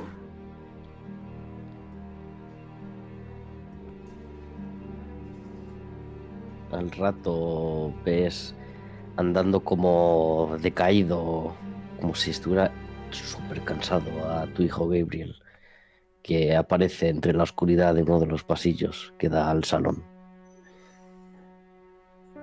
Sí, yo a tu lado. Te doy un pequeño codazo. Recuerda lo que hemos hablado antes, Gabe. Empiezo Sí. a sacudirle la, la ropa como si tuviese polvo por todos lados. ¿Dónde has estado? Y veo que tiene mala cara. Dios mío, ¿estás enfermo?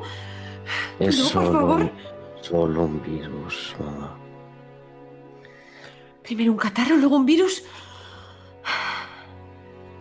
Arthur. ¿Preparado?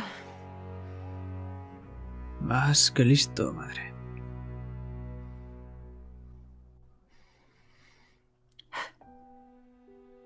Estiro mi propio vestido.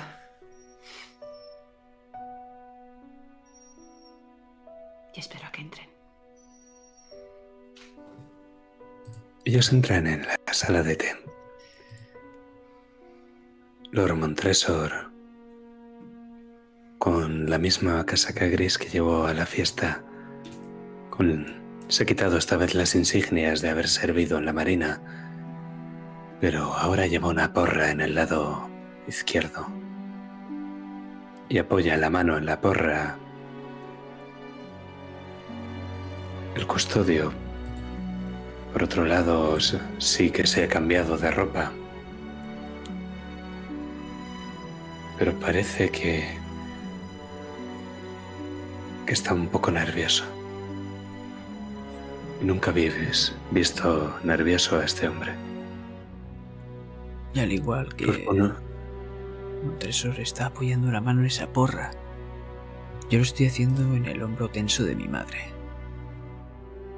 Estoy a su derecha, de pie, mientras ella está sentada. Nota la frialdad de mi mano, cómo intenta destensar esos hombros. Todo va a salir bien, mamá. Lores Corvos, venimos aquí como amigos, pero también como miembros del Consejo de Raven, presidido por Su Excelencia Lord User.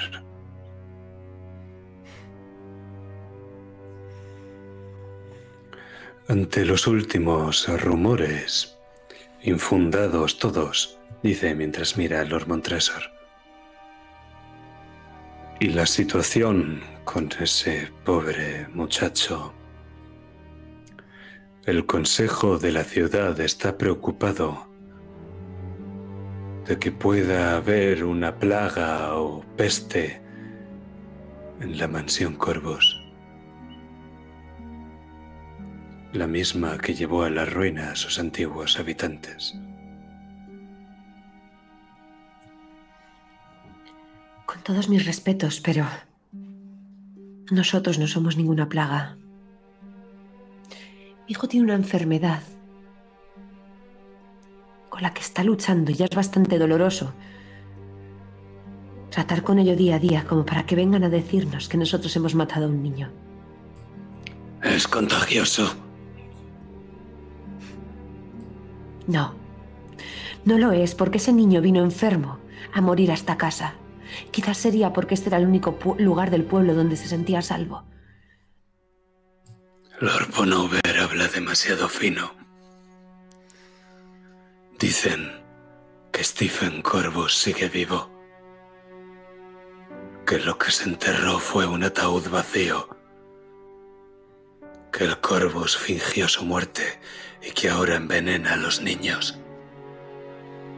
Entonces, Montresor, tal vez debería coger un pico y una pala y comprobarlo usted mismo. ¿Qué crees que quiero, muchacho? No hará falta llegar a esos extremos. El Consejo de la Ciudad ha tomado la resolución de exhumar el cuerpo.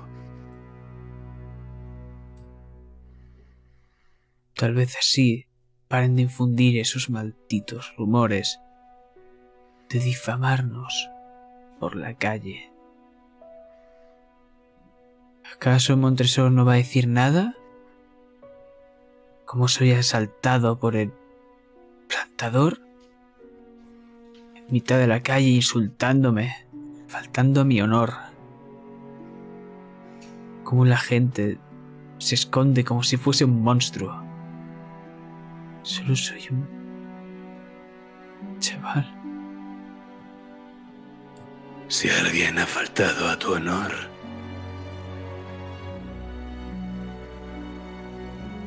ya sabes cómo proceder. Contra un viejo.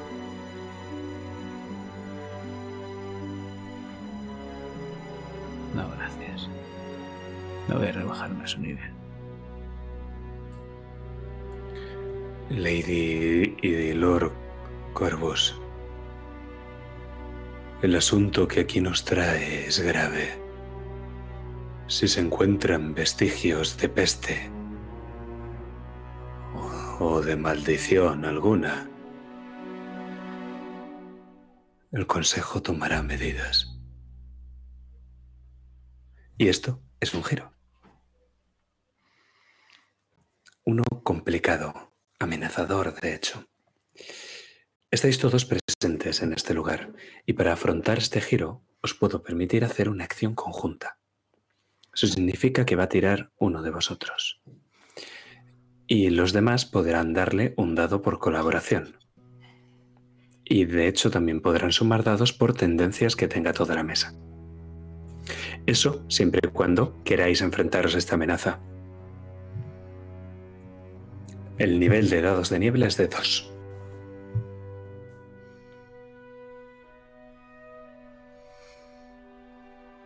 ¿Vamos a dejar que vengan a nuestra casa a insultarnos? Pregunto. Yo creo que la voz cantante es mi madre. Por lo que. Creo que. Que tire ella.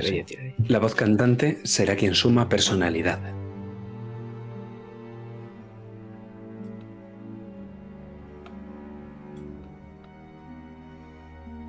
Así que, ¿qué personalidad vas a usar para afrontar esta amenaza, Roxanne Corvos? Hombre, soy Roxanne Corvus, ¿sabes? Pasional. ¿Y cómo va a ser ese enfoque, más o menos? Ese enfoque em, lo estoy sintiendo como que están, no a mí, sino llamando a mis hijos apestados, apestosos. Y nadie se mete con mis hijos. Solo sabe Dios. Muy bien, pues entre las potenciales tendencias que se pueden aplicar, desde luego la tendencia de Roxanne que aplica, ya sumáis el máximo, que son cinco dados. Entonces tirad cinco dados Corvus contra dos dados de niebla. Pido perdón por adelantado, ¿vale, chicos? Cinco dados Corvus con dos dados de niebla. Este que me salgo hoy. Eso es un giro favorable. Creo que el primero que saca Roxanne. No, antes he sacado otro, ¿eh? Cuando lo del ¿Ah, cura. sí? Igualito. O sea, es verdad, pensaba que había sido Arthur. Tienes toda la razón. Pues estás que te sales hoy. Muy bien. Pues tu escena.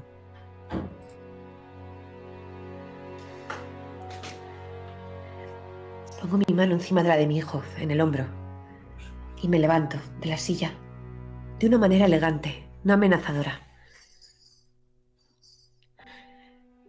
Perdonen, pero a ver si lo he entendido bien.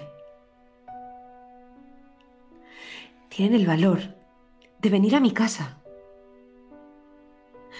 acusarnos de apestosos, de decir que mis hijos son portadores de una plaga y encima lo hacen con la buena cara de ser amigos.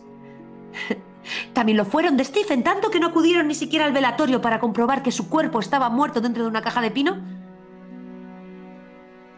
Lo que me parece es que ustedes tienen miedo a que alguien diferente pueda venir y cambiar el pueblo y mejorarlo. Que el margen es bastante pequeño, teniendo en cuenta de que son una panda de falsos que se acusan a las espaldas y se critican mientras se sonríen cuando se cruzan por la calle. Discúlpeme, señor Ponover, pero sabe de sobra que yo vine aquí por las cartas que usted me mandó, y solo y simplemente por eso. No porque tenga un pacto con mi primo, al que llevaba años sin ver y sin hablar. Y que ahora está encubriendo su falsa muerte. Y encima, diciéndome que envenenamos a niños. No se lo voy a consentir. Exhumen ese cadáver, hagan lo que tengan que hacer. Pero no vuelva a amenazar a mi familia.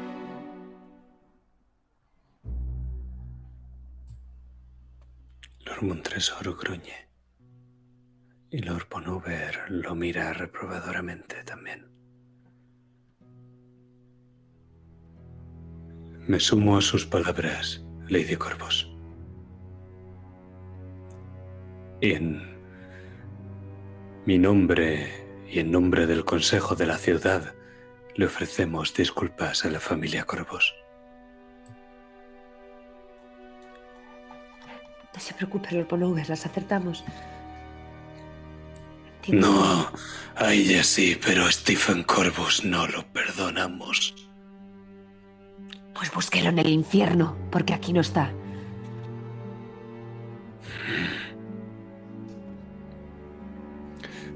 Mi Lady Corvus, ¿podemos hablar en privado? Sí. Se acerca a tu oído. Quizá, quizá el pueblo quedaría más tranquilo si dais una muestra de la muerte de Stephen Corvus. Son sandeces, estupideces, mi lady. Está claro que Stephen Corvus está muerto y bien muerto yo mismo lo vi en el ataúd. No obstante, el pueblo no somos... El pueblo no es racional.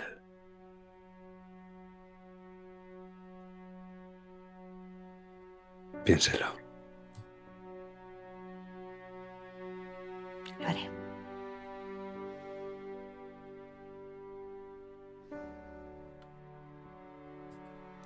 Nos marchamos, pues. Disculpen nuevamente.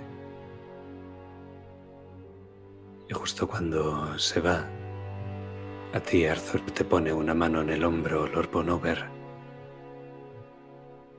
Y esta es la tercera vez que lo hace.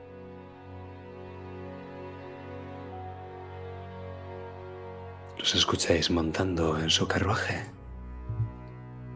y yéndose de aquí.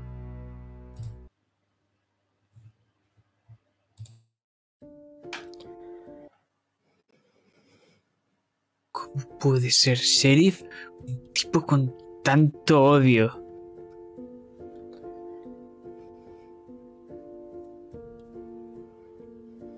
Me repugna. Tranquilo, cariño, tranquilo. Bueno, históricamente los Corvus han sido odiados en Raven. Ya lo sé, Gabe. Pero no hace falta que lo repitas. Ni que os acusen de asesinos. De apestados. Por favor. Cantador me estaba diciendo que le he hecho algo a su perro y. Pues sí, sí. Yo qué sé. No entiendo este pueblo. ¿Al que te mordió? Sí, ¿Ves cómo Gabriel se está mordiendo los labios? Parece nervioso. Gabriel, cariño. ¿Estás bien? Y Roxanne te pasa la mano por toda la cara. Tusándote el pelo hacia atrás, comprobando si tienes fiebre. Esos tic normales en tu madre.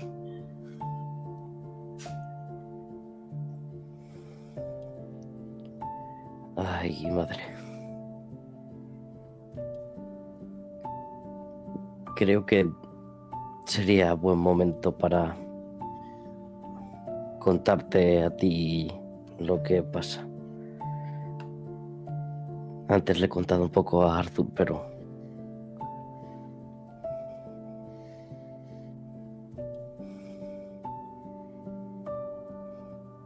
Gabriel, me estás Me- asustando. me escucharás por una vez. Siempre, cariño. Sabes que no. Sí lo hago. ¿Qué te ocurre? A mí, bueno, nos ocurre a todos. Mamá, Nuestra familia está maldita. ¿Que nuestra familia está maldita? Así es. ¿Por qué Maldita. dices eso?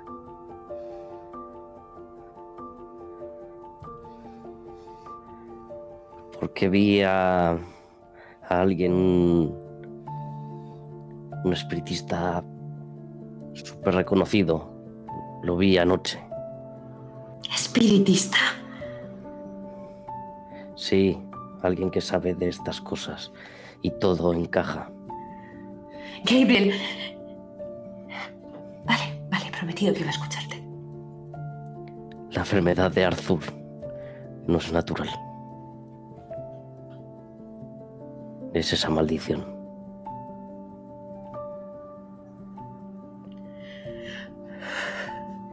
Y hasta que no la rompamos, nuestro destino está sellado.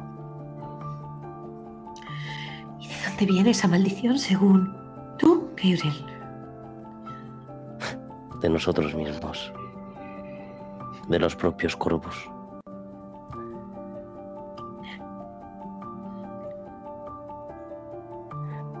Empieza a pasear por mientras lo seguís por los pasillos. En, en ese pasillo en concreto del ala oeste de la mansión en el que hay tantos cuadros, retratos de antepasados vuestros.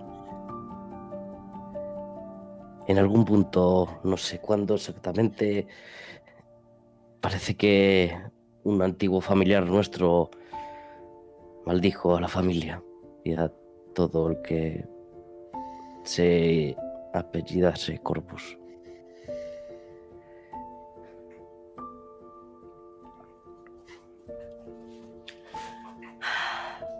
Cría cuervos y. No puedo creer lo que voy a decir, pero... Podría tener sentido. Podría tener sentido porque... Y sé que es. Sé que es mucho suponer, pero tengo. Tengo algunos sospechosos. ¿La maldición? Dos en concreto. ¿Quién es? Eh, el primo Stephen o el bisabuelo Robert. Creo que es alguno de esos dos. Primo Stephen. A ver, ¿cómo deciros esto? Estaba desquiciado. El testamento era peculiar, tal y como era él. Hablaba de unos ruidos que escuchaba en las paredes. Se quedó trastornado después de la pérdida de Marcela. ¿Qué ruidos? Tanto como... No sé, como si fuesen ratas. Algo que le perturbaba. Hasta el punto de que firmó el testamento con su propia sangre.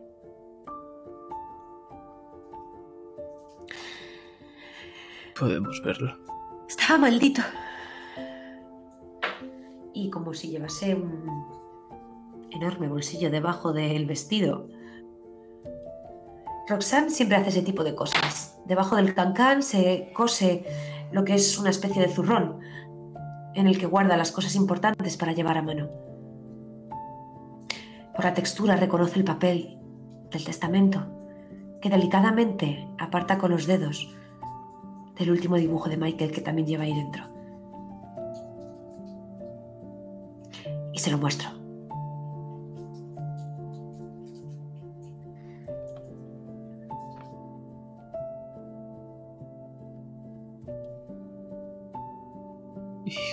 ¿Qué hacemos? ¿Cómo vamos a romper esta maldición? ¿Alguna idea, Gabe? Sí. Sé cómo hacerlo. Y es tan sencillo como que quien la lanzó la la revierta lance un otro hechizo que la rompa. Debe ser esa Pero- persona. Esté viva o muerta. Es lo que te iba a decir. Tus dos sospechosos están muertos, Gabriel. Me da a mí que nos quedamos con la maldición para siempre. Ves como Gabriel mira hacia un lado y susurra algo. Sabía que no me iban a creer. Sigue intentando. ¿con quién hablas? Con nadie, mamá. Pero tenéis que creerme. Gabriel. ¿Tú crees que lo que a mí me ocurre? ¿Esa es mi maldición? Todos tenemos la nuestra. Todos vivimos la maldición de los Corvus a nuestra manera. ¿Cuál es la tuya, Gabriel? ¿Ves cómo se queda paralizado? Dolor. Deber. Obsesión. Sangre. Cuervos. Notas la cuerda alrededor de tu cuello. Y quiero que nos la imaginemos. Esa cuerda alrededor de tu cuello, conforme tragas saliva para deshacer el nudo en la garganta. Y le respondes a tu madre que no lo sabes. No lo sé. Ser el mejor hermano del mundo. Esa es tu maldición, pequeño Gabe. Te coloco la mano en el hombro. Yo te creo, Gabe. Y yo también. Lo peor de todo es que yo también te creo. O quiero creerte porque Lo que si la que... maldición se puede revertir, Arthur. Arthur puede salvarse. Así es. Si revertimos la maldición es lo que hará que Arthur deje de estar enfermo. Pero ¿cómo hacemos que un muerto revierta una maldición? ¡Oh, Dios! Me estoy volviendo loca.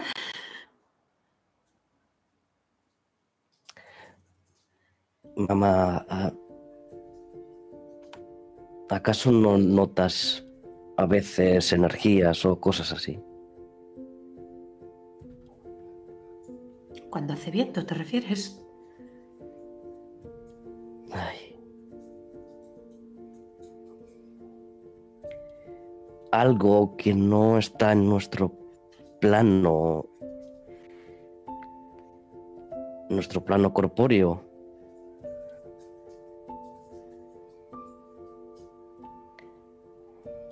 ¿Como llantos? Podría ser. No, no sé de qué me hablas. Cuéntame más. No siempre dejamos este mundo y ya está. Hay gente que tiene cuentas pendientes. Y su cuerpo se va, pero su alma no.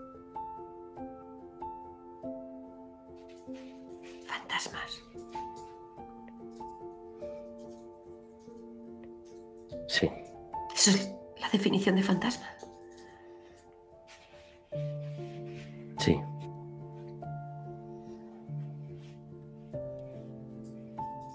Ves cómo Gabriel empieza a estar cada vez más nervioso. Bueno, creo que ha sido suficiente por hoy, así que yo me voy. No, no, no, no, no. No. Arthur, cariño, ayúdame a entender. Ayúdame a entender lo que Gabriel nos está queriendo decir. Mira, Está mamá. diciendo que Lo que Gabe está diciendo es que hay una posibilidad muy, pero que muy remota de romper una maldición y no sabemos si lo vamos a conseguir o no. Gabe, te creo. Te creo y lo agradezco. Pero en ningún momento te he pedido a, ti ni a mamá que hagáis eso por mí. ¿Entiendes? Tú deberías ser un niño normal y corriente que tenga amigos y tú, mamá, deberías ser una madre normal que quiera a sus hijos. No deberíais ¿Ves cómo- estar intentando hacer locuras absurdas. Yo no quiero perder el tiempo intentándolo. Yo quiero ser feliz con vosotros y con Grace, no intentando salvarme si es que lo consigo. Ves Quiero como Gabriel feliz. se planta delante tuyo y te mira con rabia y apretando los puños. Eres imbécil. Se da la vuelta y se marcha por el pasillo. Y tu madre te da una bofetada, Arthur. Jamás pongas en duda mi amor por ti. ¿Me estás oyendo? No, pongo en duda Y sigo a el amor que tienes por mi hermano. Y no quiero que hagáis nada a mis espaldas. Mis espaldas ahora está resonando en el salón con eco. Mientras me muerdo el labio. ¿Por qué son así? Yo nunca he pedido esto. Pero la familia no la elegimos, ¿verdad? El destino tampoco. Nos vamos a quedar con Arthur ahí en el salón.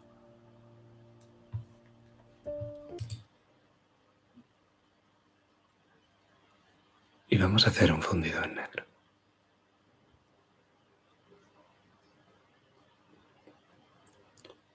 Porque ahora, permitidme que os haga la pregunta de si vais a comprobar en la cripta que Stephen Corvus sigue en su sitio. Si os interesa, claro, yo os aconsejo que vayáis todos. Por si acaso. Roxana hará lo que diga Gabriel. Si eso ayuda a encontrar al fantasma que puede romper la maldición, Roxana hará lo que su hijo pequeño mande. Yo llego en el último momento. Parece que no va a llegar Arthur y cuando vais a empezar a andar, de golpe aparezco. Traigo un pico. Eh, Pensé que lo necesitaríamos.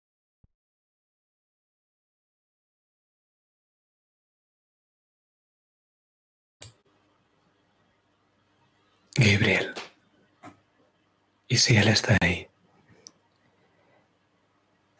Sabemos que no está ahí. Sabemos Sí. que está como un espíritu errante en la biblioteca oculta. O al menos parte de él. ¿Y la otra parte? Habrá que descubrirlo.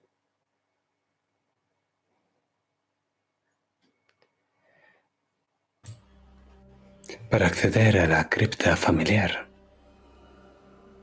Preguntáis a la señorita Elderson, que es la única que sabe exactamente dónde está.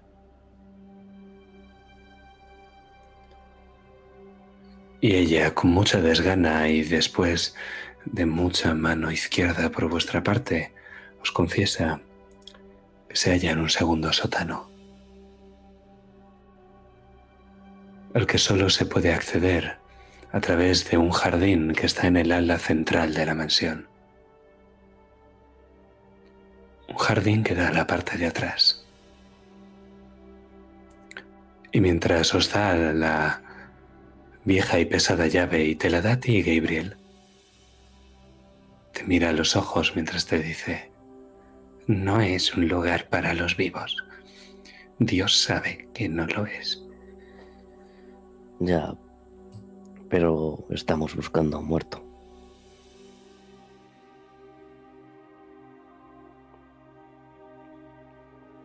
Es la única manera. Y ahora quiero que nos imaginemos que la luz que lleváis, los tres, se refulja en las piedras blancas que recubren las paredes, el suelo y el techo de esta cripta. Y a la vez que las ilumina os devuelve parte de la iluminación. Y lo que dejáis atrás es la oscuridad más absoluta.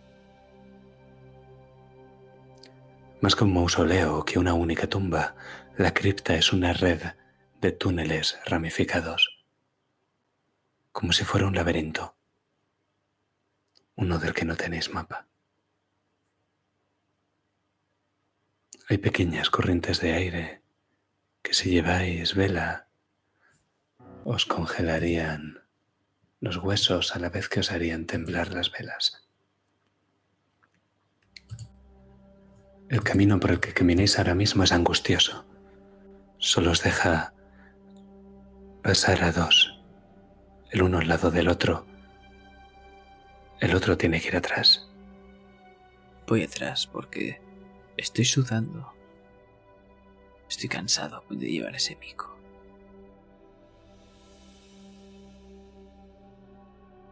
Miro a mi hermano y a mi madre. Os veo juntos y sonrío.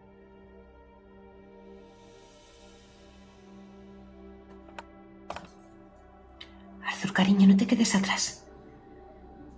¿Quieres que te lleve eso? No hace falta, mamá. Estoy bien.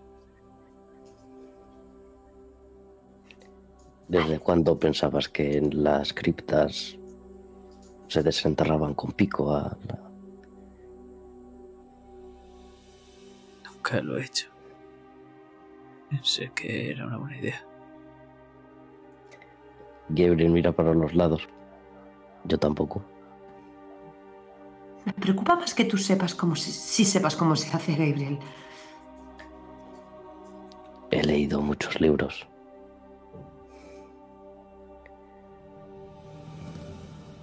Te sorprendería lo que hay en la biblioteca Corvus.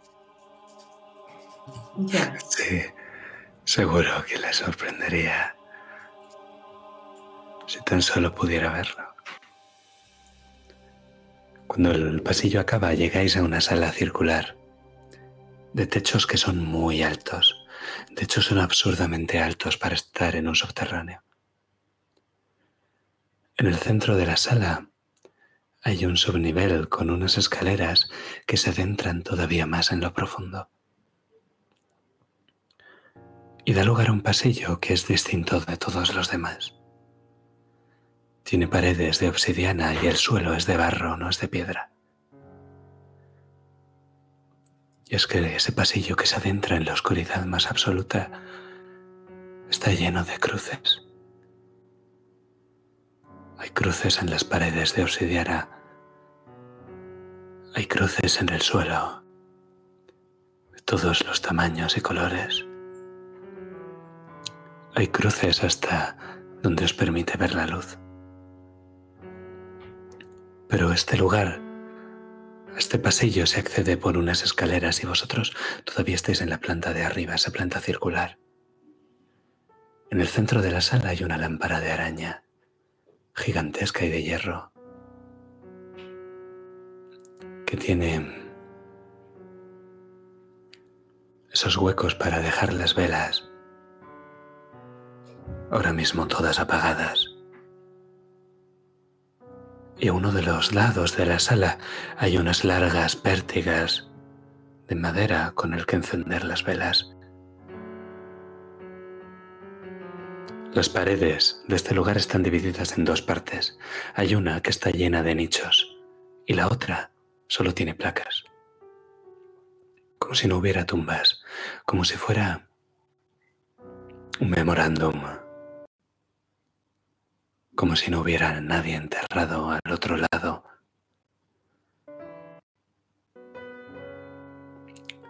Pero aparte de esta obertura central que desciende al abismo, a ese pasillo oscuro y repleto de cruces, hay otro corto pasillo que sale de esta sala.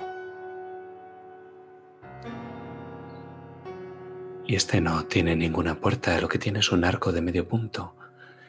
Y justo haciendo ese arco una placa dorada y escrito en negro está el nombre, los nombres de Stephen y Marcela Corvus.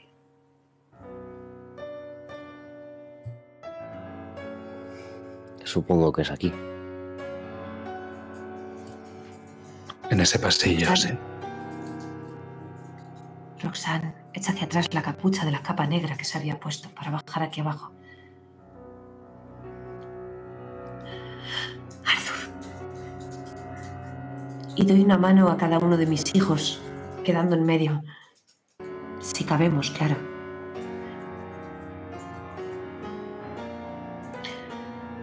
A veces hay que ir a buscar al destino. Y nosotros vamos a hacerlo. Juntos.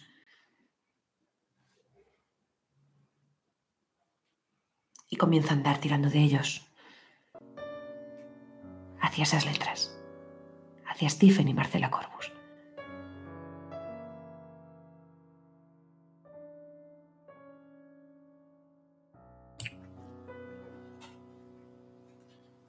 El pasillo acaba en un par de sepulcros hechos de mármol, cada uno de un color distinto, el uno frente al otro, ambos del mismo tamaño. Están hechos con una misma factura y en lo que es la tapa del propio sepulcro están representados sus ocupantes. El sepulcro de la derecha es de color blanco con adornos dorados, y en él aparece una mujer joven, bella, que duerme sonriente. En el de la izquierda, el de la izquierda es mármol con vetas grises. Y en el mármol negro y a la luz de vuestra vela, aparece un hombre regio, con un bigote, muy bien vestido. Y la expresión de su cara es de una melancolía infinita. Está claro quién es.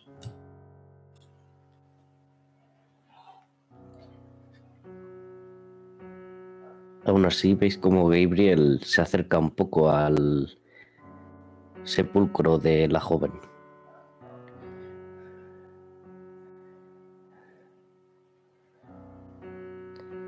Y voy a tocar el sepulcro. No sé qué voy a sentir al hacerlo, pero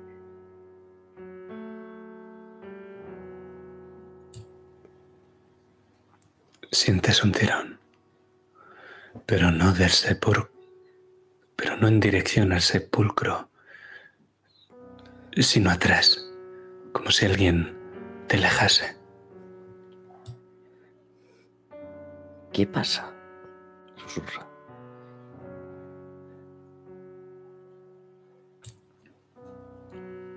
Emily te está mirando. Ha estado con vosotros todo el tiempo. Con su vestido negro y su pelo rubio.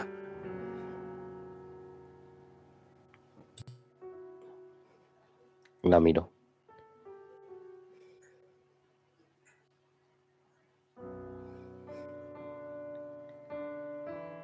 ¿Qué ocurre? ¿Pasa algo con Marcela? Se te queda mirando y no te dice nada.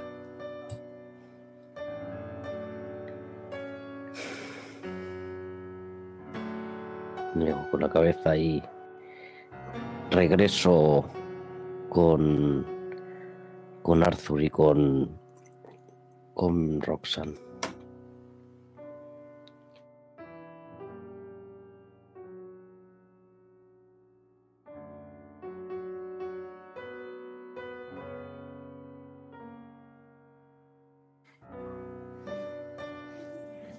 vais a... Ya sabéis.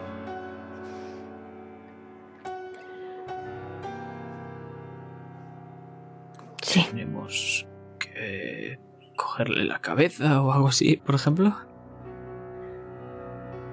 Solo con ver que está ahí debería bastar. ¿Y tú crees que alguien va a bajar aquí aparte de nosotros? Han pedido una prueba. Y nos llevaremos una.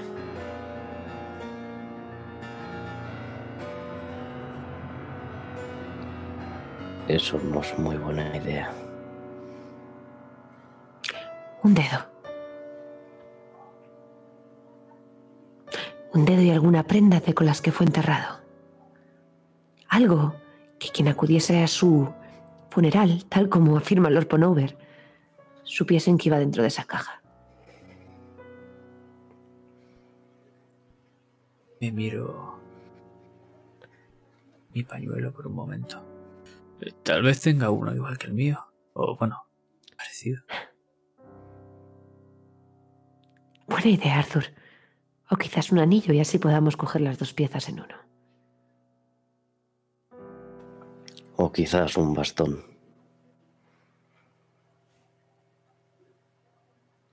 O las tres cosas. No seas nos hemos mamá. convertido en asaltantes de tumbas. Bueno, Somos mm, familia. ¿me podéis ayudar? Esto pesa un poco. Venga, a la de tres. Una, dos y tres. Un anillo, un pañuelo, un bastón, una soga, quizá. ¿Lo recordáis?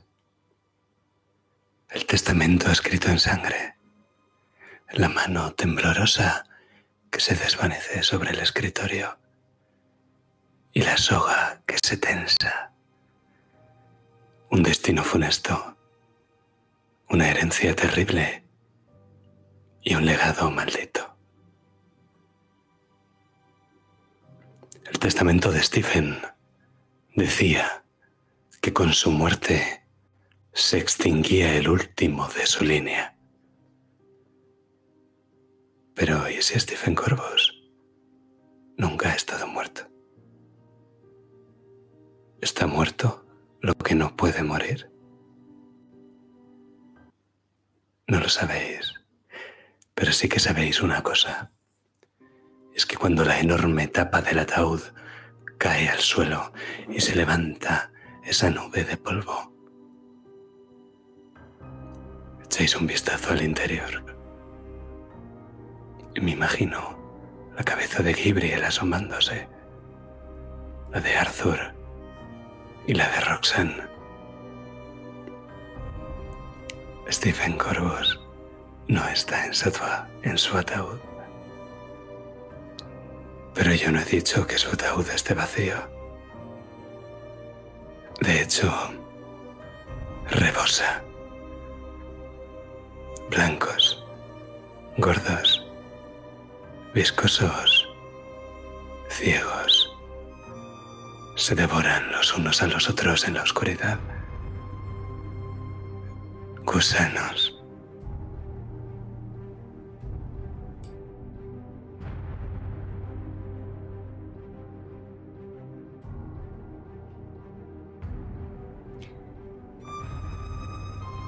Roxanne repasa como si estuviese contando uno a uno todos los gusanos. ¿Hay algo de sus pertenencias ahí dentro? El bastón, un sombrero. ¿Tú qué crees, mamá? Yo no voy a meter ahí la mano. Yo sí veo que lo hay, sí lo voy a hacer. Tendrás que meterla para comprobarlo. No deberías. Una gran cantidad de gusanos podría arrancarte la piel de los huesos en cues- cuestión de unos segundos. ¿Sabes, Gabriel? Si lo hacen no lloraré. Porque hace tiempo que no lloro. Porque yo ya estoy muerta. Y Roxanne, remangándose esa túnica ancha y el vestido que lleva debajo, introduce para rebuscar dentro de los gusanos alguna pertenencia de su primo Stephen. Y su rostro, tan blanco como el del mármol de la tumba de Marcela, impasible, sin ningún gesto ni ninguna emoción. Como si no le importase sentir algo por alguna vez. ¿Y si Roxanne está muerta? ¿Puede morir? Esto es un giro. El nivel de amenaza es de 4.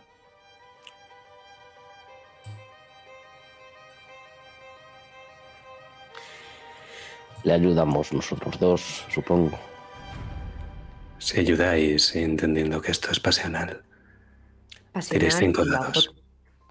Proteger a mis hijos también. Vamos, que sumamos todo. 5 y 4, ¿no? eso es. No quiero encontrar a. O sea, quiero que quede claro que no quiero encontrar a. A Stephen. Quiero encontrar algo para tirárselo las narices al Orpo Over y ya veré yo lo que hago. Uf, la he cagado.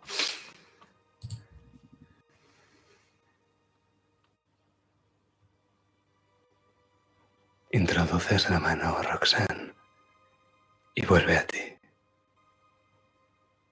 El llanto, el médico, el agua caliente, la celda blanca, la ama de llaves, la sangre, el dolor. Su cabecita rubia cuando te dio la mano y subisteis al barco. Y escuchamos el frufru de la madera, el rozar con su vestido de niña y el crujir de las tablas. Y vemos como Emily mira hacia atrás. Mira por última vez la mansión Corvos sabiendo que cuando vuelva no lo hará con vida. Allí en la mansión Corvos, un hombre con anillo, pañuelo y bastón que os mira partir. Dolor.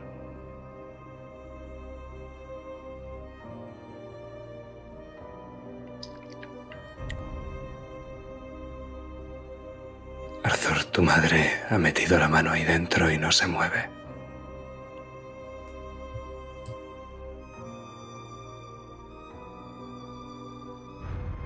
Mamá. Mamá.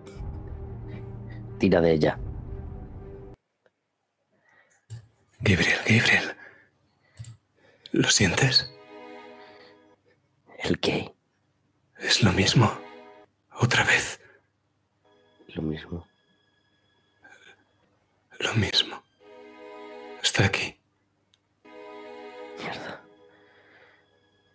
Y si la niebla de Raven no puede cruzar al interior de las casas, porque la bruma está saliendo de la oscuridad del pasillo.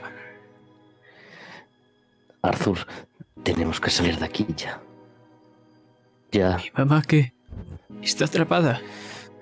Tira de ella, tira, tira, tira, tira, tira, tira. Y a Gabriel tira de ella con las pocas fuerzas que tiene. Y entonces él aparece, con su sombrero de copa, el largo abrigo negro, el ala de su sombrero baja. Y en cuanto pone un pie en la cripta, todo es frío. Hace silbar el hacha. El hacha manchada de sangre. Arthur, ¿nos estás oyendo? ¿El qué, joder? Estoy tirando de brazo. Nos tenemos que ir ya de aquí. Miras, Arthur. Sí. Mira. Las hojas. Las hojas caen. La mano ensangrentada. Las luces se apagan de golpe. Y lo ves. Va caminando más rápido con el hacha en ristre hacia vosotros.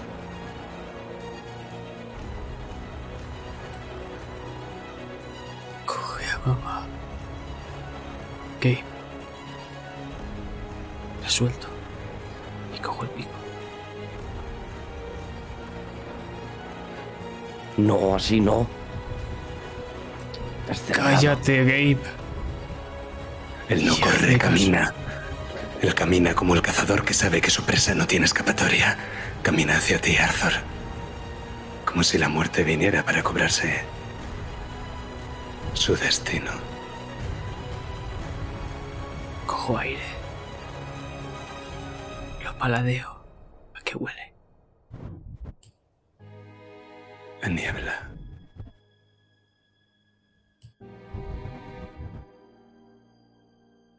Sonrío. Y voy a su mismo paso. ¡Marchaos!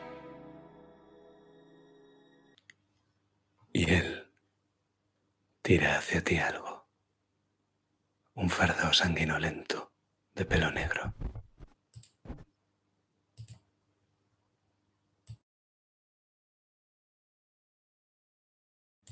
Es un gato. Un gato abierto en canal.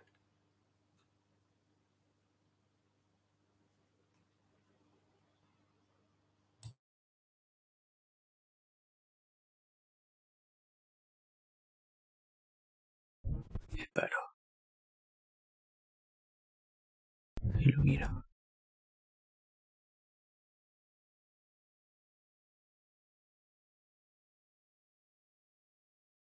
Él te mira a ti. Y por primera vez veis a, más allá de, de su abrigo y de su sombrero. No tiene cara. Lo que tiene es niebla que le rodea. Pero aún así, notas como al otro lado de la niebla unos labios se mueven. Búscalo.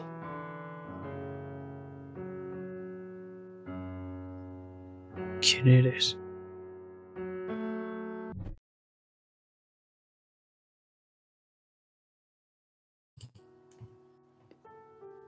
Y la figura da un paso hacia atrás y otro más. Y la oscuridad alza un par de tentáculos y lo envuelve, mientras que él desaparece en- dejando allí al gato muerto.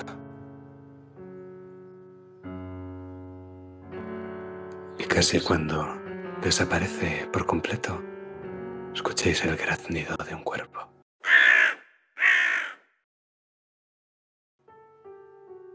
Y mis rodillas ceden. Y caigo al suelo.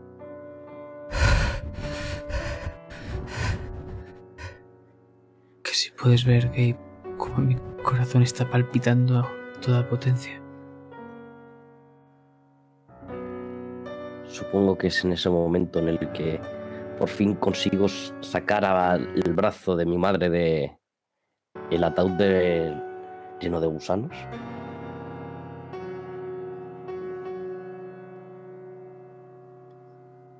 Sí,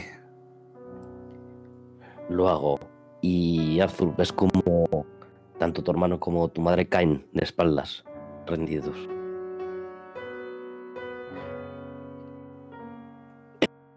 Creo. Creo que ese es Stephen. Tengo ese palpito. Puede ser.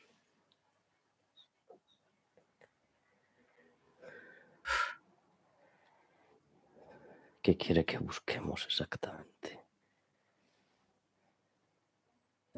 ¿Culpable?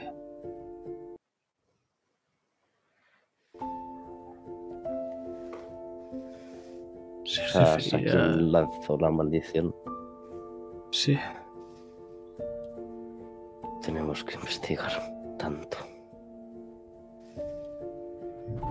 Tal vez. ¿Que ¿Quién habías dicho? ¿Robert? Tal vez.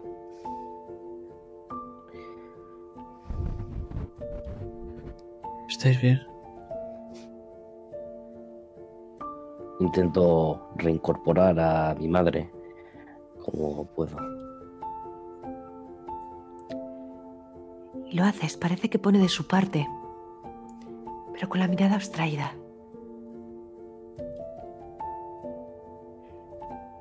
Su lado, Gabriel, tirando de su brazo para que se incorpore. Llega un momento que entre tu inclinación y su impulso para levantarse, vuestros rostros se juntan. Y en un susurro puedes escucharla. Emily.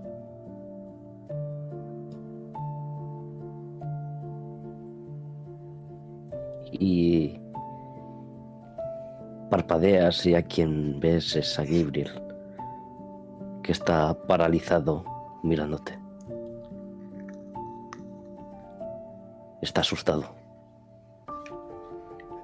Pero creo que va a ser con esa mirada que madre e hijo se cruzan.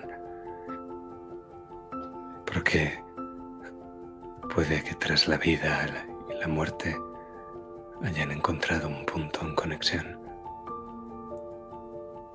Nosotros nos vamos a ir mientras resuenan en nuestras palabras, en nuestros oídos las palabras del espectro. Búscalo. Y es que dime, Roxanne, ¿qué se puede hacer para luchar contra el destino? Ir a buscarlo.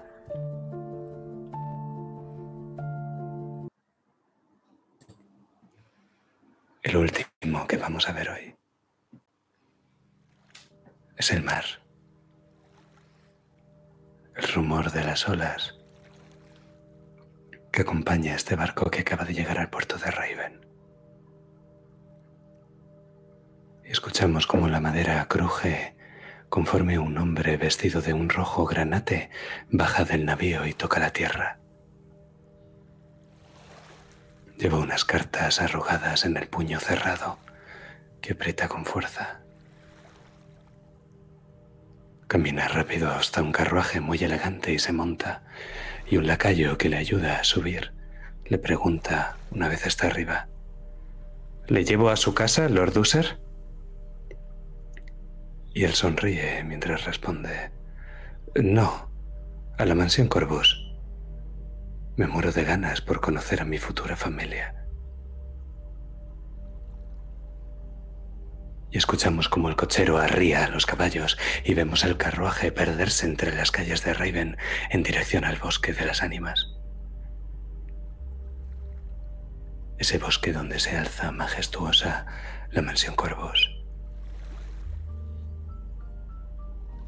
Porque ahora sí, damas y caballeros, esta ha sido la quinta sesión del legado del gusano.